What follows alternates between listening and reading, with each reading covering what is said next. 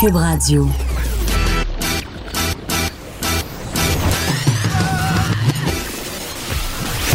Pour elle, il n'y a jamais de mauvaise question.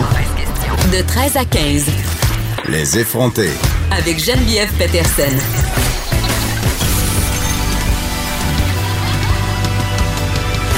Cube Radio.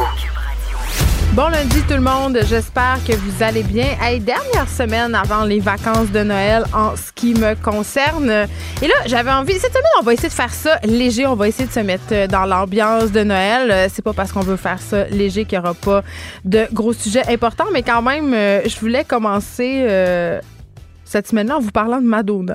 Parce que j'ai vu passer quelque chose de vraiment réjouissant, mais qui fait réagir sans surprise beaucoup de personnes beaucoup de femmes, ironiquement. Ça m'a, beaucoup, euh, beaucoup surprise, fait sourciller. Euh, Madonna a un nouveau chum. Bon, ça, c'est pas nouveau.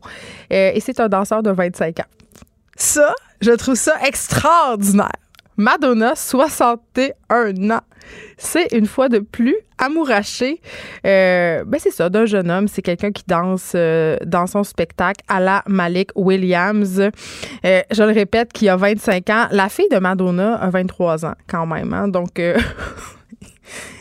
c'est quand même assez drôle. Ils se sont fait prendre en photo par des paparazzis sur euh, un balcon d'hôtel. Et là, tu peux voir euh, le jeune homme qui enlace Madonna et sa fille et son chum sont là. Ce sont des belles images et ça confirme les rumeurs qui circulaient depuis très longtemps à propos euh, de l'idylle qui se déroulerait entre Madonna et son jeune danseur avec qui elle a quand même 35 ans de différence. Donc, c'est pas rien. Et c'est une situation qu'on voit souvent, mais inversement.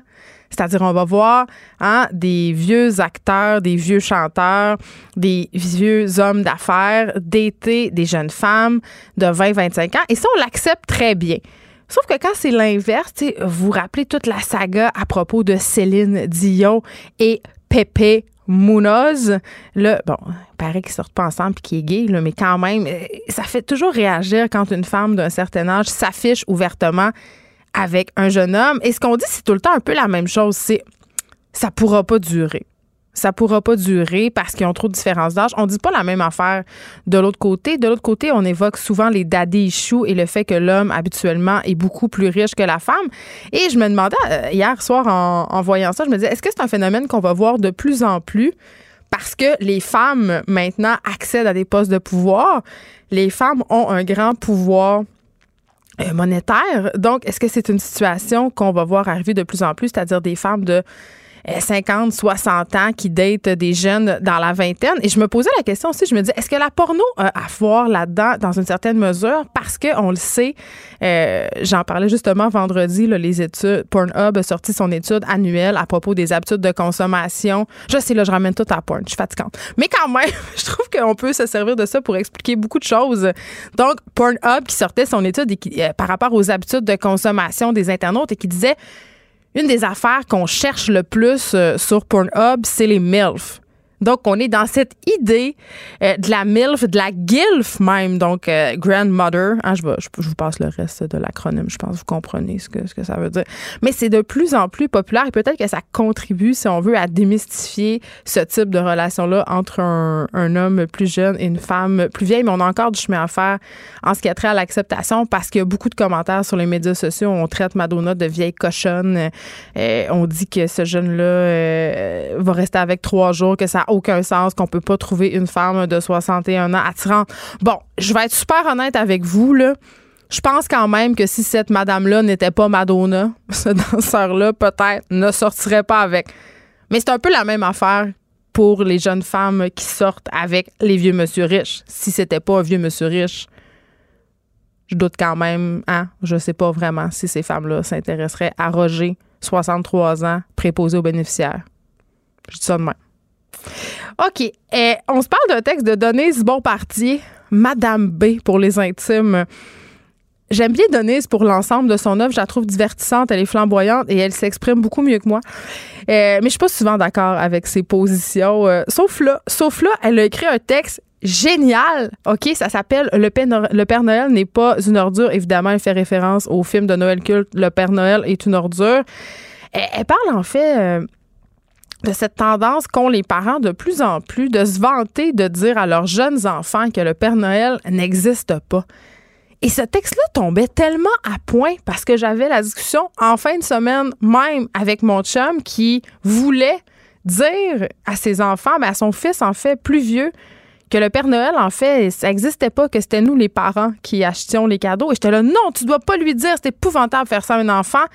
Et Madame B est d'accord avec moi. C'est vrai, euh, quand même, des parents euh, qui, je sais pas pour quelle raison, tiennent absolument, absolument à briser ce rêve-là, à briser la fantaisie, à stopper l'imaginaire euh, de leur kid et vraiment veulent les ramener dans cette dure réalité du système capitaliste. C'est juste pas moi juste ce qu'il dit, là, c'est Madame B en personne.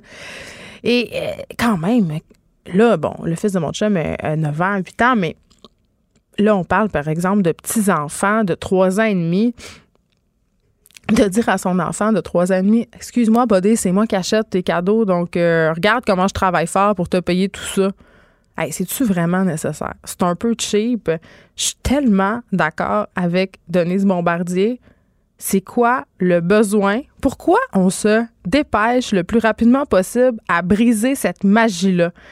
Je trouve que les enfants, là, de plus en plus, on est dans un monde où on a beaucoup d'informations, un monde épeurant, un monde où on fait de l'éco-anxiété. On peut-tu leur laisser un peu de leur naïveté, un petit peu? Juste un peu. Et juste dire aussi, euh, toutes ces histoires-là, les histoires en général, l'imaginaire, ça stimule la créativité chez les enfants. C'est l'avis de absolument tous les experts en éducation euh, que se compter des histoires, se faire des accroires, vraiment euh, aide les enfants à développer leur imaginaire. Et ça, c'est bon pour la créativité, c'est bon pour plus tard. Et les enfants sont pas fous, OK? Ils comprennent que c'est vrai puis c'est pas vrai. Mon fils, en fin de semaine, mon fils a 4 ans. Et il me dit quelque chose. On était assis dans, le salon. Puis là, il y avait l'arbre de Noël. Puis il me regarde. Puis il dit Maman, hein, comment le Père Noël, il va faire pour venir chez nous? C'est parce qu'on n'a pas de cheminée. Puis là, je laisse un long silence, tu sais, parce que dans ma tête, je dis Qu'est-ce que je fais? Qu'est-ce que je dis? Il me regarde, il dit Je le sais. Il dit C'est facile. Tu vas lui donner le code de la porte de garage. Donc, vous voyez ce que je veux dire? Mon fils, 4 ans, comprend confusément que j'ai rapport dans cette histoire-là du Père Noël. Je pense que les enfants aiment ça, croire à ces choses-là. Ma fille, Sophie, 9 ans, ne croit plus au Père Noël depuis, je dirais, un an. s'est rendu compte par elle-même que c'était pas vrai. Mais elle croit encore semi au lutin de Noël. Et même si elle comprend que c'est pas nécessairement si vrai que ça, que ce sont les adultes qui bougent les lutins de Noël le soir, elle trouve ça le fun quand même. Elle veut le faire. Euh, donc, c'est ça. Je trouve que je comprends pas pourquoi on veut absolument révéler à des enfants de 4-5 ans que le Père Noël n'existe pas. Il y a des parents même qui évoquent le mensonge, qui disent Moi, je veux pas mentir à mon enfant. Je veux expliquer le fait que le Père Noël, c'est moi. Franchement, sérieusement, là, c'est pas vraiment un mensonge qui compte. Hein? Puis je pas parce que tu dis à ton enfant que le Père Noël existe que ça va faire de lui un mythomane fini. Bon, par rapport à la chronique de Denise Bombardier, évidemment, j'ai quand même ma petite réserve. hein? Un peu normal. Euh, il y a un petit bout sur les féministes. Et là, et là ça m'a un peu fait sourire. Elle dit euh, Le temps des fêtes appartient aux enfants. Les privés de croire au Père Noël, au lutin, au fait des étoiles et une position d'adulte tordu. Bon, jusque-là, je suis d'accord. S'y ajoute depuis quelques années une autre dimension idéologique, celle-là des mères aux féministes frôlant le ridicule voudraient transformer le Père Noël en Mère Noël. Bon, du calme, là, bof. honnêtement, je, le vois vraiment pas, le grand complot patriarcal avec le Père Noël. Puis j'ai, honnêtement, j'ai beaucoup d'amis féministes radicales, intersectionnelles, tout le kit, là. Et il n'y a pas cette idée euh, de Mère Noël. Émilie Ouellette, par ailleurs, euh, notre chroniqueuse ici, euh, fait de la tradition de Noël un truc de Mère Noël. C'est son choix. Chacun fait ce qu'il veut. Moi, je trouvais que l'histoire pour rire, c'est-à-dire le Père Noël aide la Mère Noël et vice-versa, parce qu'on va pas se faire de cachette. À Noël, la charge mentale, c'est le Père Noël qui l'a. C'est lui qui s'occupe de la fabrication des cadeaux et de la distribution et la mère Noël l'assiste dans ses tâches. Donc voilà, un excellent texte euh, de Madame B, je trouvais, et ça, tombait à point, là, parce qu'on était dans la discussion à la maison. Est-ce qu'on devrait, oui ou non, révéler aux enfants que le Père Noël n'existe pas? Moi, ma réponse est non, on ne devrait pas le révéler. Les enfants s'en rendent compte par eux-mêmes et c'est très bien comme ça. Aussi, euh, Almart, euh, Almart, quand j'étais euh, au Saguenay, quand j'étais une petite enfant, à 9, 10, 11 ans, c'était le magasin. on allait là acheter des cartes de souhait, des petits toutous. Là, maintenant, je me pose vraiment la question à quoi sert cette chaîne-là? mais elle sert à se retrouver dans une controverse parce que dans les derniers jours, la chaîne a décidé de retirer de la télévision des annonces, OK? Et des annonces qui ont été retirées. Euh, ça faisait la promotion du site Zola. OK, c'est un site spécialisé dans l'industrie du mariage et on pouvait voir des femmes s'embrasser. Et là, il y a eu une pétition de la Sacro-Sainte American Family Association. Hein, on les connaît, ceux-là sont jamais d'accord, sont contre le mariage gay, sont contre tout, mais sont pour Jésus. Et là, ils ont fait une pétition en disant ça a-tu du bon sens, deux femmes qui s'embrassent, on fait la promotion du lesbianisme. Et là, euh, la chaîne euh, Hallmark, qui semble pas être arrivée euh, au 21e siècle, en 2020, a retiré les annonces, les publicités. Et là, au début, on n'a pas expliqué pourquoi on disait bon que c'était contre les valeurs de l'entreprise, bon et que ça détournait l'attention de l'objectif du réseau qui est d'offrir du divertissement. Mais tu sais, ils ont laissé quand même euh, les pubs où on voit un homme et une femme s'embrasser. Je dis ça, je dis rien. Donc, ça a été euh, vraiment un, Ça a fait vraiment un tollé et finalement, euh, Hallmark s'est ravisé et remis les publicités. en train de, les remettre et là, ils se sont excusés. ils se sont dit, ils, ont dit, oh mon Dieu, c'était pas intentionnel. On n'avait aucune idée des répercussions. On est désolé pour le mal et la déception que ça a pu engendrer. Juste dire qu'au départ, ils n'étaient pas désolés puis ils n'étaient pas conscients puis ils disaient que ça avait aucun rapport. Juste, juste dire ça. Mais là, quand on voit que ça fait de la merde et que ça peut affecter l'image de la marque, hop! Là, on recule. Puis là, on remet les fameuses publicités parce qu'on se rend compte qu'on fait pas bonne figure. Tu sais, quand on parle de marketing euh, sur des causes, sur des intentions, moi, ça m'écœure tout le temps quand des compagnies font du millage sur des causes. Et là, c'est un peu le phénomène inverse, vous allez me dire, mais quand même, 100 ans la soupe chaude, ils les ont remis, les pubs problématiques. Donc, pas bravo pour les cartes euh, Hallmark. Et n'achetez pas ces cartes-là à Noël, j'ai envie de dire. De toute façon, c'est pas bon pour l'environnement, les cartes de Noël. Ça sert à rien. On peut tous s'envoyer ça par courriel à cette heure.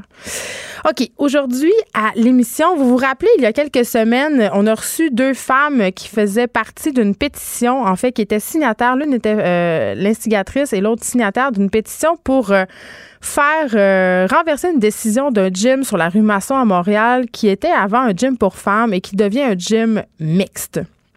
Et là, eux autres, ils se disaient, ça n'a aucun sens, c'était notre espace euh, privé. Mais là, c'est pas si simple de déterminer d'un point de vue légal si un établissement réservé aux femmes, comme un gym, par exemple, est discriminatoire parce que ça fait beaucoup jaser. Il y a des hommes qui disaient, écoutez, là, c'était l'inverse, ça créerait tout un tollé. Euh, et là, on va recevoir un avocat. On va se demander, est-ce que selon la Charte des droits et libertés, c'est correct d'avoir des espaces euh, non mixtes réservés aux femmes? Est-ce que c'est une atteinte aux libertés individuelles? Aussi, on va faire un retour sur cette triste histoire. Vous avez sans doute vu ça passer, vraiment un film d'horreur juste avant Noël. Un père de famille de six enfants qui est décédé samedi dans la région de Rimouski. Euh, est mort dans un accident, un face-à-face. Il était avec la mère des enfants qui, euh, heureusement, a eu la vie sauve. on va parler à Benoît Chénard, qui est un ami euh, des deux accidentés. Il y a une campagne de socio-financement aussi qui a été mise sur pied pour aider la famille endeuillée. On va faire un peu euh, le résumé de ce qui s'est passé. Puis aussi, euh, il y a du beau là-dedans. La communauté s'est vraiment tissée serrée autour de ces enfants-là, de cette famille-là, pour leur venir en aide. Yvan Godbout, je ne sais pas si ça vous dit quelque chose, ce nom-là. On en a parlé abondamment l'année passée ensemble. Yvan Godbout, c'est cet auteur, l'auteur d'Ansel et Gretel, ce roman qui met en scène une scène de pédophilie, un viol entre un adulte et un enfant de 9 ans. Et là, euh, ça avait quand même euh, été... Euh, en fait, ça avait créé un tollé parce que ça a été judiciarisé, cette affaire-là. En fait, Yvan Godbout et son éditeur pourraient faire de la prison à cause de ce passage-là. il y a eu des accusations. Ils sont accusés de production de pornographie juvénile et cette affaire-là inquiète plusieurs auteurs, dont je suis, je dois le dire, euh, dont Patrick Sénécal aussi. Euh, qu'est-ce qui est acceptable d'écrire ou non? Est-ce qu'on est de retour à l'époque de l'index? Il sera là pour parler de tout ça avec moi. On aura aussi Marc-Claude Lortie. Marc-Claude Lortie qui signe ces jours-ci avec Jean-Martin Fortier. Jean-Martin Fortier, là, c'est le jardinier maraîcher, l'auteur du livre. il y en a vendu 150 000 copies, vous le connaissez. Ils ont écrit un livre tous les deux qui s'appelle L'avenir est dans le champ. Ils nous parlent euh, comment l'agriculture québécoise euh, peut devenir un projet de société, devrait être un projet de société. Marc-Claude Rotti sera avec nous pour nous parler de son livre. Aussi, retour sur le débat qui fait rage en ce moment. Non, non, pas Madonna puis son jeune chum. Catherine Dorion et la ministre de la Culture euh, et des Communications, Nathalie Roy. On a reçu Catherine par ailleurs vendredi. Catherine qui a publié une vidéo sur Instagram qui est rendue à un million de vues, pas juste sur Instagram, sur Facebook aussi, où elle dénonçait, entre guillemets, l'espèce de langue de bois euh, de la ministre de la Culture, Nathalie Roy, par rapport à une question sur le financement des médias écrits. Et là, Nathalie Roy a répliqué, dit que Catherine Dorion a coupé des bouts au montage. Donc, elle sera là, Madame Dorion, députée de Tachereau Québec solidaire, pour venir s'expliquer. Et on parlera encore et toujours du commerce en ligne, des centres commerciaux. Là, contre toute attente, là, il y a des études qui nous révèlent que malgré la popularité du magasinage en ligne, malgré le fait qu'on achète de plus en plus, moi, la première sur les Amazon de ce monde, les sites d'achat en ligne, moi, j'ai ça au centre d'achat, dans le, dans le temps de Noël. Il y a du monde, il y a du monde, il y a du monde. Fait que si je peux m'éviter d'aller là, grand bien. Mais les centres d'achat ne seraient pas morts. Ils sont en train de se transformer. On va s'expliquer comment avec Charles Desjardins. Et il y aura Elie Jeté à la fin qui va nous présenter sa revue culturelle de l'année. Restez là, prenez des notes parce que ça nous fera peut-être beaucoup de choses à faire, à écouter, à regarder pendant le temps de Noël.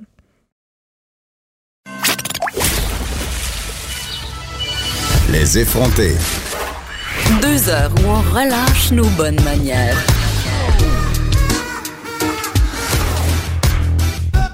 Cube Radio. C'est pas simple de déterminer d'un point de vue légal si un établissement réservé aux femmes, comme un gym pour femmes, par exemple, est discriminatoire ou non, OK? Euh, et là, c'est la conversion d'une salle de sport 100% féminine en gym mixte qui a déclenché tout un débat. Je le disais tantôt, on a reçu euh, les femmes qui ont signé la pétition pour que le Econo Fitness de la rue Masson à Montréal reste un gym pour femmes alors que la chaîne a décidé d'ouvrir ses portes à tout le monde. Et vraiment, euh, la décision n'a fait vraiment pas fait l'affaire de la clientèle féminine, mais quand même, il y, a un autre point de vue. Il y a d'autres clients qui trouvent que faire un gym juste pour les femmes, c'est douteux, c'est discriminatoire. Et j'en parle avec Maxime Saint-Hilaire, professeur de droit à l'Université de Sherbrooke. Bonjour, Monsieur Saint-Hilaire. Bonjour. Euh, je dois dire, là, euh, d'un point, on va arriver au point de vue légal euh, rapidement, mais quand même, quand on parle d'un gym pour femmes, d'un lieu pour femmes, on dirait que ça passe mieux parce que c'est un gym. Mais quand même, l'argument selon lequel si c'était inversé, Hein? Si on faisait un gym exclusivement pour hommes, ça ne passerait jamais. C'est ce qu'on entend beaucoup et je dois dire que quand même, je suis assez d'accord.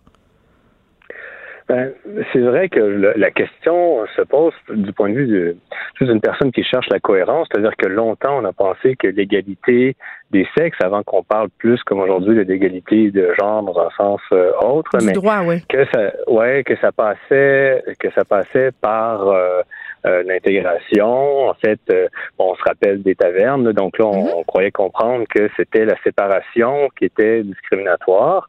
Et euh, ben, de, sorte que le but, c'était justement l'intégration. Mais là, maintenant, on assiste, comme par exemple en, Suède, à des festivals de musique réservés aux femmes. Puis on comprend qu'on veut un peu là, dans la la foulée du mouvement, le hashtag MeToo, euh, puis de, de, euh, la culture euh, du, du harcèlement sexuel dans les festivals de musique. Donc là, la, la, la séparation homme-femme est vue comme peut aussi être vue comme quelque chose de progressiste. Donc là, il y a des gens qui se demandent, ben comment comment cette logique-là fonctionne-t-elle? Comment est-ce qu'on doit comprendre l'égalité? Puis mm. est-ce que est-ce qu'il y a une asymétrie entre hommes-femmes Puis là, si on ajoute à ça les nouvelles revendications fondées non plus sur le sexe, mais sur l'identité et l'expression de genre, là, ça, devient... Euh, ça devient un peu fort. les gens d'avoir l'impression qu'ils perdent un peu. Ben oui, parce que là, bon, il y a plusieurs affaires dans ce que vous venez de dire, mais commençons par le commencement, là. À la base, là, si on refuse, euh, si on fait un refus fondé sur le sexe, OK, c'est quand même je veux dire, comment, par rapport à la Charte des droits et libertés, on pourrait voir ça comme une espèce d'entrave à cette charte-là. Il y a eu quand même des cas où on a porté plainte et la, Commission des droits de la personne a, décidé de ne pas aller en cours, de ne pas retenir parce que c'est à leur discrétion de le faire. Et moi, c'est ça que je trouve important. Pourquoi ils ont décidé de ne pas y aller? Et c'est comme une exclusion par rapport à la Charte. Ah, là, il y a toutes sortes de raisons hein, pour lesquelles on peut euh, décider de ne pas saisir le tribunal ou parfois de, régler. Mais cette, ah, cette affaire-là, l'affaire euh, entre guillemets, parce que ça c'est plus des débats, je l'ai compris, qu'un recours comme tel, mm. mais ça, pour, à mon avis, du point de vue juridique, c'est l'occasion de relever le fait que en droit canadien des droits de la personne, il y a deux conceptions, à, mon sens, il y a comme deux conceptions concurrentes de l'égalité. Il y a celle qui prévaut en vertu de la charte canadienne constitutionnelle, qui ici s'applique pas parce qu'on est dans la sphère des rapports privés. Donc, l'État est pas dans la dans la relation qui est en cause. C'est un gym et puis c'est euh, euh, ses, usagers actuels ou, ou, potentiels, ou ses, abonnés, devrais-je dire. Puis il y a une autre conception de l'égalité qui s'applique lorsque la charte québécoise s'applique. Fait que j'ai essayé de simplifier les choses. Si euh, la charte canadienne s'était appliquée, l'idée que des hommes puissent être victimes de discrimination, ce serait inconcevable parce que la théorie euh, qui a retenu la, la Cour suprême dans l'interprétation de la Charte canadienne, c'est que seuls des groupes socialement, historiquement désavantagés peuvent être victimes de discrimination. En vertu de la Charte québécoise, ça fonctionne pas comme ça, si bien que il n'est pas impossible que des hommes, par exemple, euh, blancs, cisgenres, euh, bon, vous voyez là, le topo. Tout le kit. Euh, ouais, tout, le kit, euh, comme vous dites, puissent juridiquement être victimes de discrimination. Donc, ce qui n'est pas possible en vertu de la Charte canadienne, qui est un petit peu à l'origine de l'idéologie officielle puis de l'orthodoxie des facultés de droit puis de mm. l'orthodoxie juridique canadienne, c'est une logique qui ne s'applique pas comme telle aux euh, lois quasi-constitutionnelles, notamment la charte euh, québécoise. Donc, en vertu de la charte québécoise, ici, le raisonnement est en deux étapes. D'abord, le refus d'un service qui est offert au public ou de conclure un acte juridique, c'est comme discriminatoire à première vue. Puis ensuite, un gym pourrait essayer de, justifier en, en expliquant en quoi ces installations sont spécialement adapté au, groupe de comparaison, donc par exemple aux femmes, et qu'un accommodement en faveur des hommes serait par exemple un fardeau, euh, un fardeau excessif. Donc c'est pas, euh, c'est possible que des hommes soient victimes de discrimination de la part d'une entreprise euh, en vertu de la charte québécoise, mais si si le gouvernement était dans le décor ou l'État et que la charte canadienne s'appliquait, là la logique serait complètement autre. Mais c'est un peu un problème parce qu'on a deux, on a deux conceptions quand même très différentes sur un plan presque philosophique de l'égalité qui peuvent euh, qui peuvent s'entrechoquer.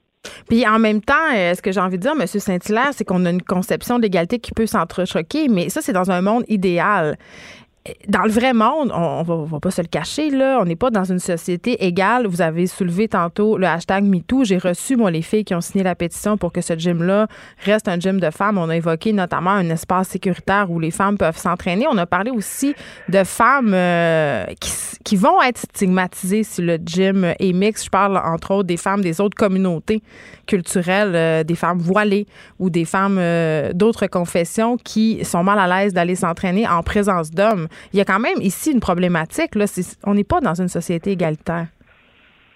Écoutez, là, juridiquement, des questions vont se poser. Je vais vous donner un exemple. En Colombie-Britannique, il y a un refuge pour euh, femmes euh, victimes de, violences euh, conjugales qui n'accueillait que des femmes cisgenres et la ville, la ville de Vancouver, est-ce que j'ai dit Toronto, je vais dire Vancouver, en tout cas, je vais parler de Vancouver. Vous avez parlé de la Colombie-Britannique, vous étiez correct. Ah, d'accord, bon ben, on est d'accord. Ben, euh, la ville de Vancouver, c'est en Colombie-Britannique. Et la ville a, retiré son financement euh, au centre.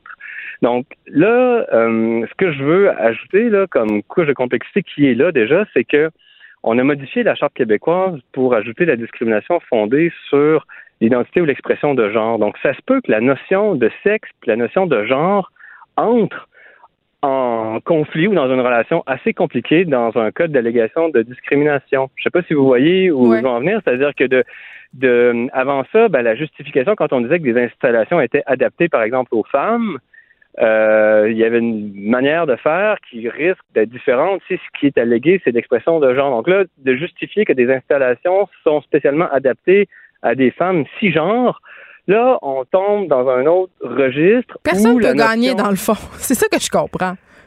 Pardon? Personne peut gagner. On peut, on peut s'amuser à jouer avec les définitions comme ça sans fin.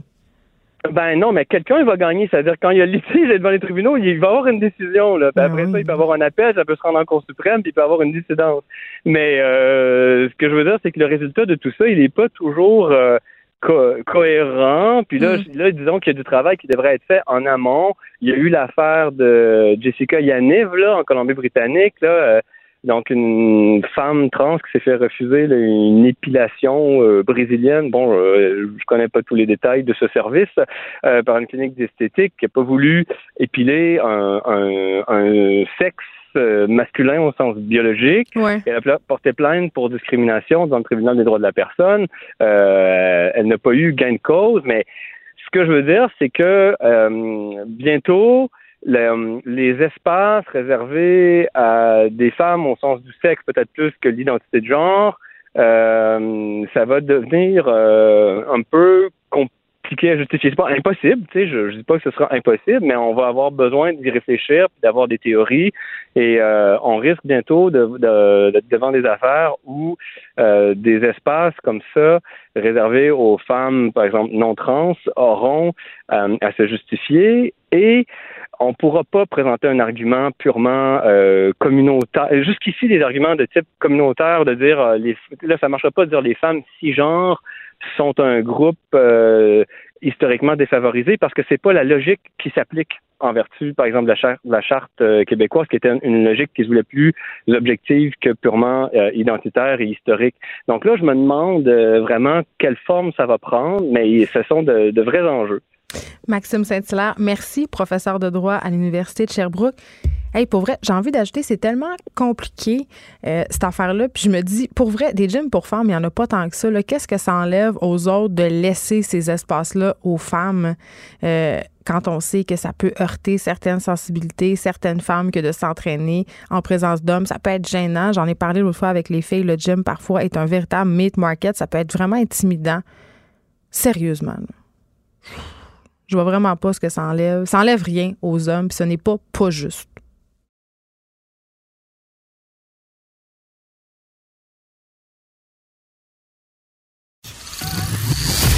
Les, effronter. Avec Geneviève Peterson. Les vrais enjeux. Les vraies questions. Vous écoutez. Les effronter on se parle d'un cas de racisme ordinaire, vraiment quelque chose d'odieux qui se produit beaucoup trop souvent et qui touche encore une fois les communautés autochtones. C'est une caissière d'un Provigo qui aurait refusé de vendre de l'alcool à une personne autochtone. C'est la présidente de l'organisme Femmes autochtones du Québec, Viviane Michel, qui a déploré qu'une caissière de ce Provigo-là, le marché de Longueuil ait hésité à vendre l'alcool à une amie de sa fille sous prétexte qu'elle est amérindienne. Je vous jure, c'est vrai, ça s'est vraiment passé. C'est une vidéo qui a été publiée samedi soir, une vidéo qui a été visionnée des milliers de fois. Et là, Madame Michel raconte que l'amie de sa fille s'est présentée à la caisse du Provigo à Longueuil avec l'alcool.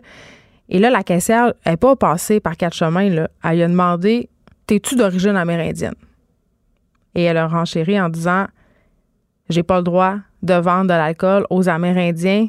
Ce sont des consignes qu'on a eues. quand, moi, là, quand j'ai lu ça, quand j'ai vu ça passer, cette vidéo-là, j'ai capoté. Euh, cette vidéo-là qui a été enregistrée à chaud quelques minutes après le passage de la jeune fille à la caisse. Euh, ça entretient tellement de préjugés à l'égard des Autochtones, des communautés autochtones. Et on est dans cette idée que tous les Amérindiens, tous les Autochtones, les gens des Premières Nations, c'est plus comment les appeler, sont des soulons, hein? sont pas capables de gérer. C'est quand même assez incroyable que ça se passe ici chez nous en 2019 à Longueuil des préjugés comme ça. Une jeune fille, tu sais, il y, a une loi au Québec, tu n'as pas le droit de vendre de l'alcool à quelqu'un qui est visiblement en état d'ébriété. Tous les propriétaires de bars, tous les barmaids savent ça. Mais la jeune femme en question était à l'épicerie, elle voulait s'acheter de l'alcool, je ne sais pas trop pour faire quoi mais était certainement pas visiblement en état d'ébriété. Je veux dire, les autochtones, c'est pas juste une gang d'alcooliques. Tous les autochtones ne sont pas des alcooliques, ce sont des personnes civilisées, c'est ce que dit la présidente de la FAQ. en tout cas, que ça se passe ces choses-là chez nous en 2019, ça me fait capoter. Et je veux juste dire, il n'y a pas de politique pour la vente d'alcool aux Amérindiens. C'est ce que dit euh, la gérance de l'établissement en question. Bon, reste à savoir si ça s'est passé par en dessous, cette petite directive-là. Mais cette caissière-là qui a pris sur elle de dire ça à cette jeune femme, euh, que d'humiliation. Que d'humiliation. C'est laid, laid, laid, les, les, les, les. OK, on s'en va parler de cette histoire euh, avec l'auteur, euh, de l'auteur Yvan Godbout, celui qui a écrit le livre Ansel et Gretel. On en a parlé l'année passée. Ce livre-là qui met en scène euh, une scène d'agression, de pédophilie entre un père et sa fille, je crois, une jeune fille de 9 ans. Et ça inquiète beaucoup d'auteurs parce que là, cette cause-là va être portée devant la justice. Il y aurait même un procès en 2020. Patrick Sénécal est au bout du fil parce que lui aussi, ça l'inquiète. Bonjour. Patrick. Patrick, es-tu là? Oui. Ah, bon, je t'entendais pas, excuse-moi. OK. Euh, euh, là, euh, l'auteur Yvan Godbout risque la prison pour avoir écrit justement cette fameuse scène d'agression sexuelle. et là, cette situation, quand même, est jugée hypocrite par plusieurs auteurs dont tu fais partie. Vous vous êtes mobilisé pour dénoncer cette censure-là. Pourquoi, toi, ça t'inquiète?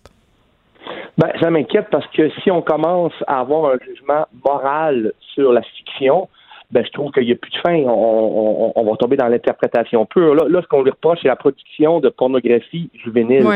Mais à partir de. C'est quand même de la fiction, là. Il a pas produit la, Je comprends qu'une loi existe pour ne pas produire la, la pornographie juvénile, mais on parle pas ici de vrais enfants qui ont vraiment été agressés. On parle pas.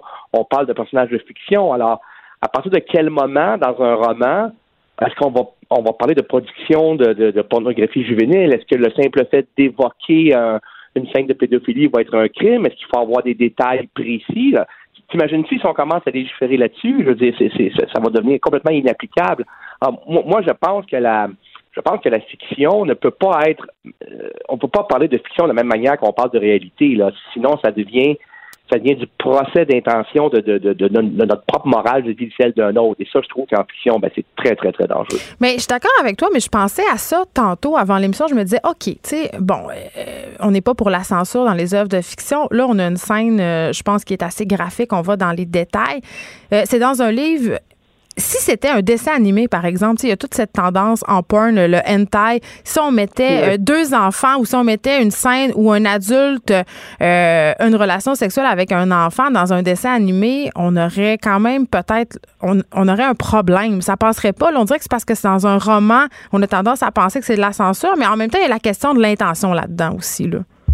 Ben, il y a question d'intention parce qu'effectivement, dans, dans le roman, euh, le, le, la scène, bon, moi j'ai lu la scène, là, c'est une page à peu C'est loin dans ma tête. Euh, ouais. Ouais, ouais. Puis c'est euh, puis évidemment on est du point de vue de la victime, donc la scène montre que c'est il y a rien d'excitant là-dedans, il y a rien de il y a rien de, de, de, le fun là, euh, et et, la, et le père à la fin va va, va payer pour ça là. Donc donc euh, on, on, est dans le même principe que que que les, tragédies grecques euh, où mm. euh, on, y avait un effet de catharsis où on montrait des pires atrocités aux personnages, mais qui à la fin euh, se vengeaient ou des trucs comme ça. Puis là, il y avait un effet de catharsis. Quand on finit le roman, on est content que le que le père paye. Mais de toute façon, que, que, encore là, bon, là, là, c'est clair que, que l'intention est, est, de dénoncer ça, mais même si ça c'était pas clair, c'est toujours comme les par exemple, je sais pas, la peine de mort, on est toujours d'accord quand c'est des cas extrêmes. Évidemment que euh, si un homme avait dépecé euh, 50 euh, enfants puis avait violé leur cadavre, bon, là, je parle des pires scènes au monde,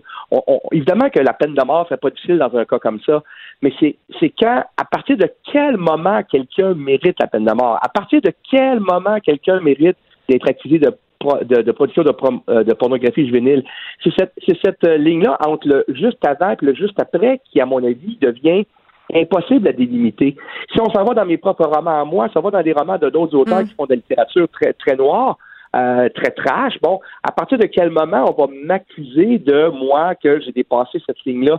Et c'est ça qui est inapplicable et c'est là que, ça de- que cette ligne-là devient extrêmement mince, puis que je, je vois pas comment on va pouvoir euh, de, de pouvoir légiférer là-dessus. Je, je vois pas comment ça peut être applicable, en fait. Mais en même temps, euh, Patrick, tu conviendras que produire de la pornographie juvénile, c'est un crime et de représenter un meurtre, c'en est pas un. Tu sais, il y, a- il y a déjà, c'est une loi, là, elle est là. Bon, ben, c'est ça. Alors, alors, justement, je pense que ce- ce- ce- ce- cette histoire-là, ce qu'il Mm. faudrait qu'elle elle sert, c'est de, de, de, les- de- de revoir cette loi-là puis de mettre des balises claires. Parce que manifestement, la loi en ce moment rencontre des, des, des cas limites où Une zone ah, grise. on s'était on s'était jamais interrogé là-dessus. Ouais. Pourtant, il y a eu des cas avant. Si on faisait des, des, des recherches dans d'autres romans, c'est sûr que Godbout n'est pas le premier à écrire une scène comme ça en fiction. Ça, ça c'est clair et net. Là, là il, y a, il y a juste quelqu'un qui s'est plaint à ce moment-là. Bon, fait que là, ça tombe sur lui. Mais il va falloir effectivement que, ce- que, que peu importe l'issue, puis j'espère que l'issue va être positive, Mm. mais qu'on en profite pour avoir cette loi puis de dire bon, qu'est-ce qu'on fait avec ça? Dans, dans- dans- quel Est-ce qu'on peut mettre sur le même pied d'égalité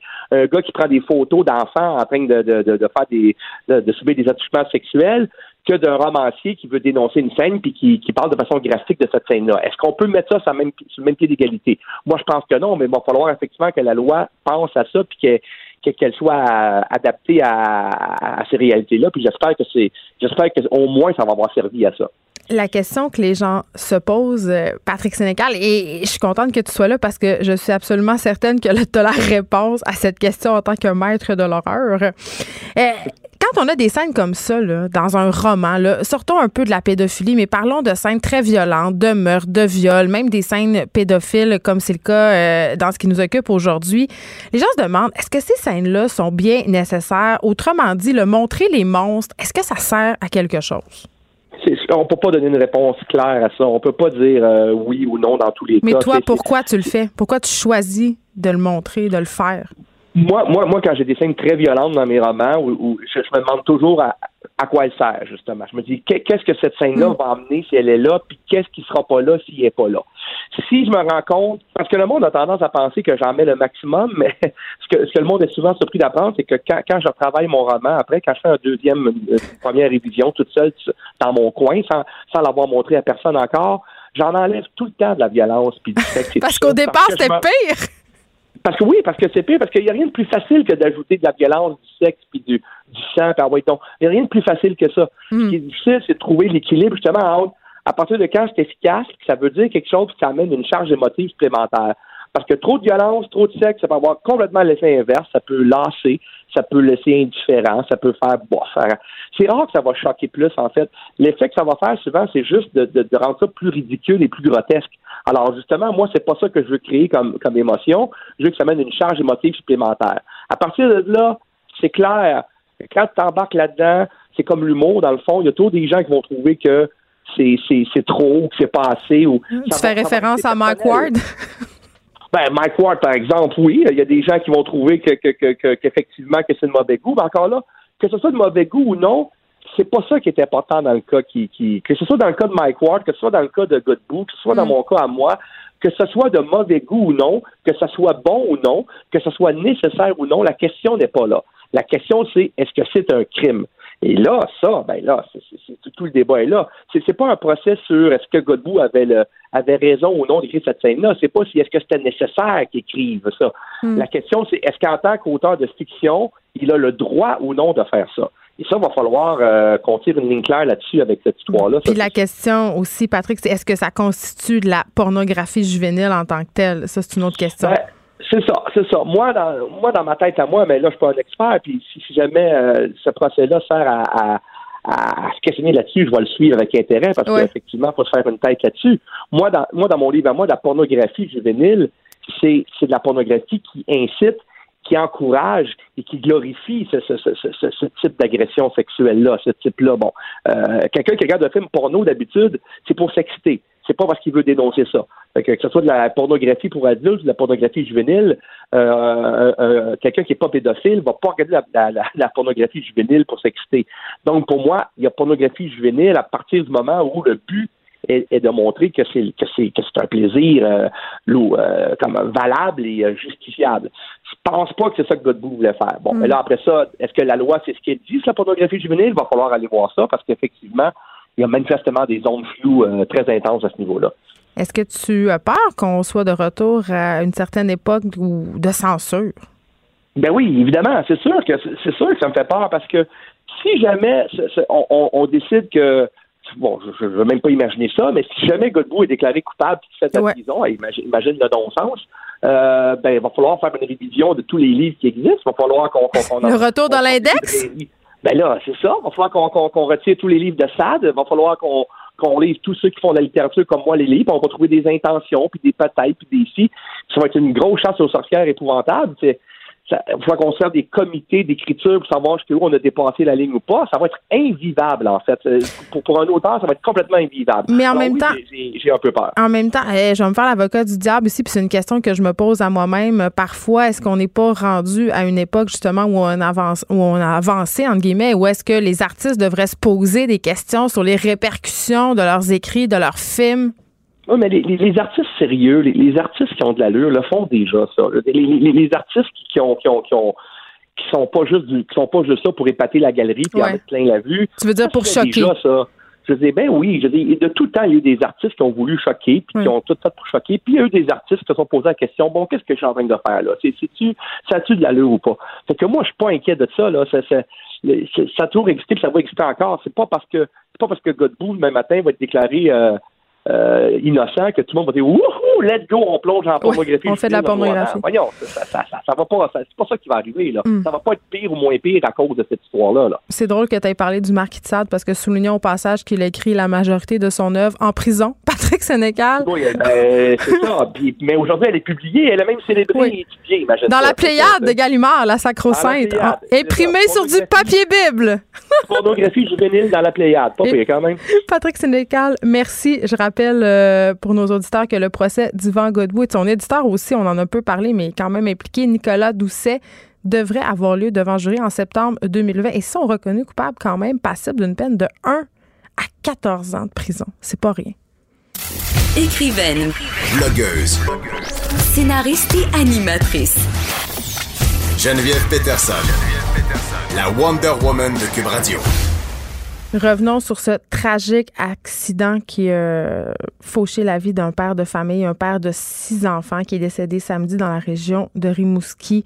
Euh, la mère aussi était dans la voiture au moment de l'accident, mais heureusement, elle a été épargnée, même si elle est euh, quand même euh, dans un état assez fâcheux. Je parle tout de suite avec Benoît Chénard, qui est un ami de la famille, un voisin. Bonjour, Monsieur Chénard. Oui, bonjour. Bonjour. vous avez perdu des amis, des voisins. Il formait un couple euh, depuis 22 ans. Comment il était, Dave Massé? Dave, il faut comprendre que Dave était. Euh, j'ai mentionné à plusieurs personnes que dans la vie, on a toujours quelqu'un qui est là qu'on peut appeler en tout temps. Moi, j'en ai toujours eu deux personnes comme ça, puis c'est mes amis Jérôme et Dave. Donc, euh, j'en ai perdu un là, en fin de semaine, malheureusement. Là. Dave, c'est ça, on peut toujours l'appeler. Euh, c'était quelqu'un d'extrêmement généreux. Euh, aussi, euh, il faut comprendre qu'avec six enfants, là, puis la volonté d'avoir six enfants, là, c'est pas par accident qu'il y a eu six enfants. Oui, il a toujours voulu ça, hein, c'est ce que j'ai lu. Oui, ça part de, du, du cégep, là, oui. donc, c'est ça. Il a toujours voulu avoir six enfants. Ça prend une, personnalité particulière pour ça, je dirais, là. Hmm. nous, les familles nombreuses, c'est des gens, c'est des gens assez spéciaux. Euh, et donc, euh, Dave, c'est quelqu'un qui comptait jamais pour ses enfants. Euh, jamais il, va, allait compter ce que ça pouvait coûter ou euh, le temps qu'il pouvait passer avec ses enfants. Évidemment, c'était un homme qui travaillait beaucoup. Il était le seul revenu de la famille, donc c'était important. Il travaillait beaucoup la semaine, mais la fin de semaine, il était d'aller en double pour les activités des enfants puis passer du temps avec eux autres. Dans ce drame-là, ce qu'on a pu voir d'absolument formidable, c'est la communauté autour qui s'est organisée, une communauté qui s'est serrée. Euh, ça se passe à Saint-Blandine, à Rimouski. Au moment de l'accident, les cadeaux de Noël des enfants étaient dans le coffre. Beaucoup de choses ont été détruites et, les pompiers ont pris ça en charge. Oui, ben les pompiers, il faut dire que je suis euh, pompier. Euh, la caserne 62 aussi, ici au district Sainte-Blandine, pompier pour la grande ville de Rimouski. Donc, c'est ça, évidemment, mes collègues de la caserne 62 sont des amis très proches. Hein. Vous savez, les pompiers, c'est entre autres, a entre autres des familles qui sont très, très soudées. Hein. C'est des gens qui sont très soudés. Donc, évidemment, euh, moi, j'ai su la nouvelle assez vite. Hein. J'étais en intervention cette journée-là, donc j'ai su la nouvelle très, très, très vite. Euh, euh, ça s'est répandu vite. On a su qu'il allait avoir un décès. On a su qui c'était, dans le fond. C'est une, petite communauté. Hein. Quand il arrive un accident ici, on se doute qu'on va connaître les gens. Hein. Mais ça, ça doit être très spécial arriver sur les lieux d'un accident où on sait que peut-être la personne qui est là, qui lutte pour sa vie, qui est décédée, on la connaît. Ça ça, fait, partie du métier. Hein? Le métier de pompier comme ça, les policiers, c'est la même chose. Les ambulanciers, les médecins urgentistes, c'est la même chose. Euh, recevoir des patients qu'on connaît, on n'est jamais à l'épreuve de ça. Dans des milieux un peu plus petits, ça arrive beaucoup plus souvent.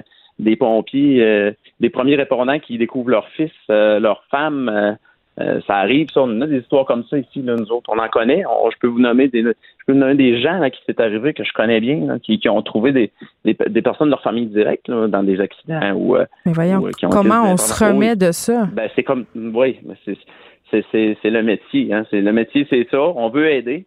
le métier, c'est c'est d'aider les gens. Donc, il va nécessairement avoir, on va nécessairement avoir à aider des gens qu'on connaît.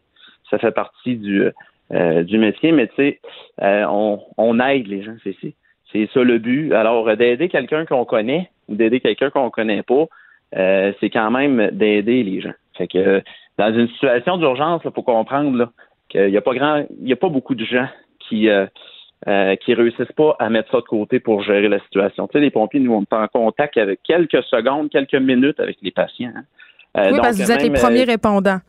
Oui, c'est ça. On a un travail à faire immédiat. On, doit, nous, dans des gros accidents comme ça, on doit donner rapidement les, les, patients, on doit les donner rapidement aux ambulanciers pour que les transports soient faits à l'hôpital.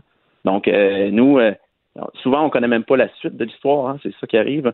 Euh, quand que, si on connaît pas les gens, la suite de l'histoire, c'est un inconnu. Hmm. Mais on se dit qu'on a tout fait pour essayer de les sauver, mais c'est comme ça. Donc là, les pompiers, les pompiers qui sont arrivés euh, sur les lieux de l'accident, constatant que les cadeaux de Noël étaient dans le coffre, ont décidé de, remplacer tout ça. L'épicerie qui a décidé d'offrir des repas aussi. Euh, les enfants, ils vont comment? Bon, les enfants ont été pris en charge. Évidemment, c'est arrivé en fin de journée. Les parents qui avaient une activité en ville, donc les enfants, euh, ils ne s'attendaient pas de revoir les parents au courant de la soirée, donc ils sont allés se coucher comme ça. Euh, les policiers ont bien agi aussi. Là. Euh, ils ont préparé des intervenants pour le réveil au lendemain matin pour annoncer, euh, dans le fond, avec les membres de la famille qui s'étaient les, les grands-parents qui s'étaient déplacés. Donc là, ils ont fait l'annonce officielle aux enfants entre 13 et 4 ans.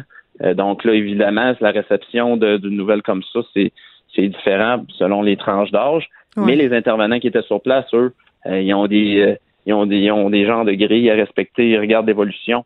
Euh, des processus de deuil. Puis pour l'instant, euh, ils étaient très satisfaits euh, de ce qu'ils ont vu. c'est la preuve que ces enfants-là, ils ont des bonnes valeurs, puis ils ont bien été, ils ont été élevés avec des bonnes valeurs de, leurs deux parents. Puis le seul hic dans tout ça, c'est que pour l'instant, ils sont en deuil de leurs deux parents parce que José, elle a été transférée dans la nuit pour Québec.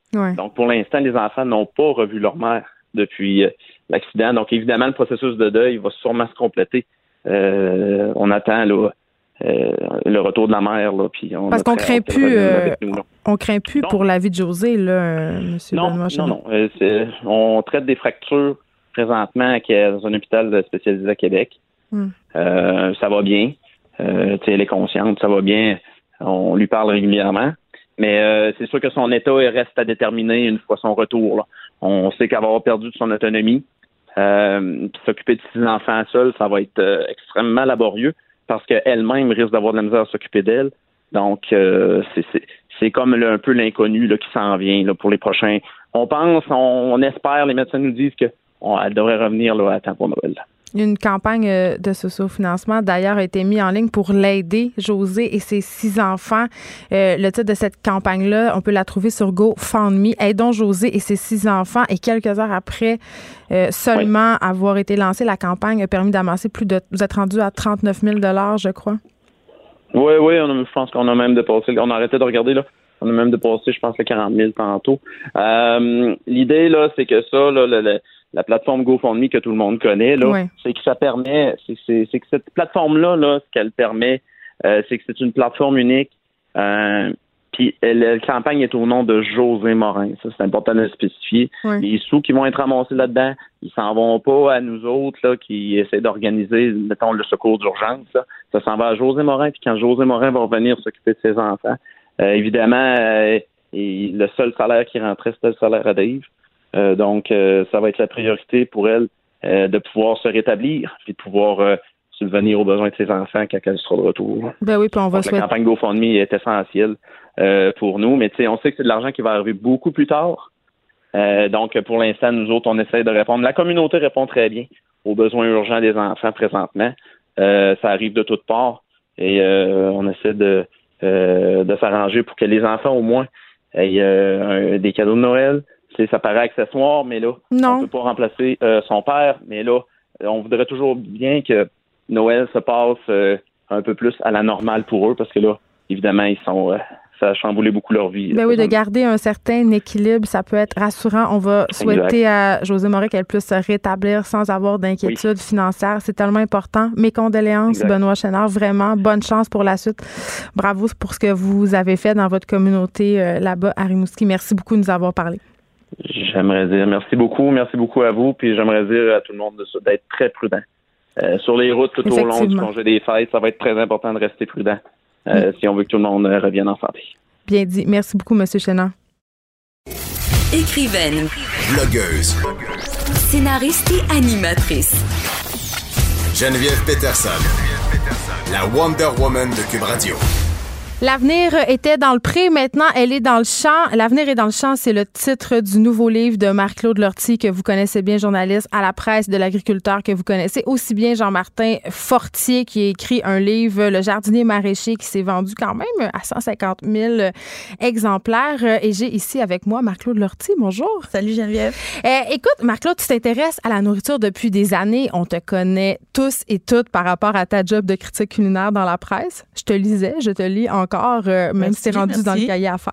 Mais tu parles quand même beaucoup euh, de l'agroalimentaire. Ouais, ouais. Euh, et là, tu as eu envie d'aller plus loin avec ce livre-là en t'intéressant à ce qui se passe avec notre nourriture avant qu'elle arrive dans notre assiette. Mm-hmm. Avant qu'on se lance dans le sujet, je veux savoir comment s'est fait la rencontre avec Jean-Martin Forte. Comment est, venu, est venu le ben, livre? C'est pas très compliqué. Je suis allée voir, euh, je suis allée faire un reportage en fait sur le projet de la ferme des quatre temps, qui est sa deuxième ferme. C'est pas sa première ferme. Lui, euh, il a commencé euh, en agriculture après avoir fait des études en environnement, puis il mm. cherchait une façon concrète de, de vivre de, de, de, ses préoccupations environnementales. Puis à travers ses voyages, il a découvert que l'agriculture c'était vraiment une bonne façon. Puis il a développé pendant des années avec euh, sa conjointe Madeleine Desroches une ferme qui s'appelle la ferme euh, de la Grelinette, où il a développé toutes ces techniques d'agriculture intensive c'est-à-dire euh, d'agriculture sur une petite parcelle qui nécessite pas beaucoup d'investissement en équipement, en aucun engrais chimique, aucun fertilisant chimique, aucun pesticide, tout ça. Donc il y a pas beaucoup de frais, mais beaucoup de travail sur des petites parcelles. Puis comme il y a pas beaucoup, c'est pas grand, mais pas besoin d'avoir 50 tracteur, en fait, zéro tracteur. Ouais. Puis en fait, c'est tout un modèle qu'il a développé et qui, euh, qui est devenu, dont il a fait son livre et qui est devenu extrêmement populaire en Amérique du Nord et extrêmement populaire en Europe. Traduit en huit langues, ce livre-là. Oui, c'est fou. Moi, je fais des reportages dans le monde, là, puis les gens disent Jean-Martin Fortier, tu le connais. Là. Oui, les gens, c'est euh, une vedette. J'étais au Brésil il n'y a pas longtemps. Ah, tu connais Jean-Martin Fortier? Je dis oui, j'ai écrit un livre avec lui. Oh my God, c'est vrai. Non, non, c'est vraiment une vedette. Il y a des, c'est une rockstar dans ce monde-là. Oui. Et c'est à cause de ça que M. Desmarais l'a recruté, parce que en fait, M. Desmarais est allé voir des collègues américains, les, les Rockefeller, dans un grand projet agricole aussi. Puis il a dit Connaissez-vous quelqu'un qui pourrait m'aider? Puis on dit Ben oui, il y a quelqu'un, il y a quelqu'un au Québec qui connaît ça mieux Parce que, que là, tous. Juste, ben, les gens qui suivent un peu moins là, toute cette histoire-là, André Desmarais, c'est lui qui est à la, base de cette fameuse ferme. Donc, c'est ça. Lui, c'est un très, très, un homme d'affaires très fortuné qui a décidé de devenir un mécène agricole. Et donc, il a embauché Jean-Martin, qui l'a sorti de la grelinette La Oui, là, maintenant, c'est Maud Hélène qui s'en occupe. Et qui a décidé d'en faire un projet expérimental. Et c'est là que moi, je suis allée faire un reportage là-dessus parce que je trouvais ça tellement intéressant. L'idée, c'était de voir comment ces techniques-là d'agriculture intensive pouvaient être déployées à plus grande échelle. Puis surtout, comment on pouvait former d'autres fermiers pour qu'ils partent eux autres de la qui partent euh, se lancer en, en agriculture. C'est comme une école, un peu. Exactement. C'est comme à la fois un laboratoire pour développer, pour faire avancer les techniques une école pour former des gens qui vont aller ouvrir des fermes parce que le but ultime de tout ça, c'est d'avoir à grande de la petite agriculture à grande échelle. C'est pas de l'échelle à grande de l'agriculture à grande échelle. C'est de la petite agriculture mais partout au Québec pour que tout le monde ait accès à euh, de l'agriculture de proximité parce que le but c'est ça c'est de l'agriculture qui a pas besoin d'être transportée à l'autre bout du monde.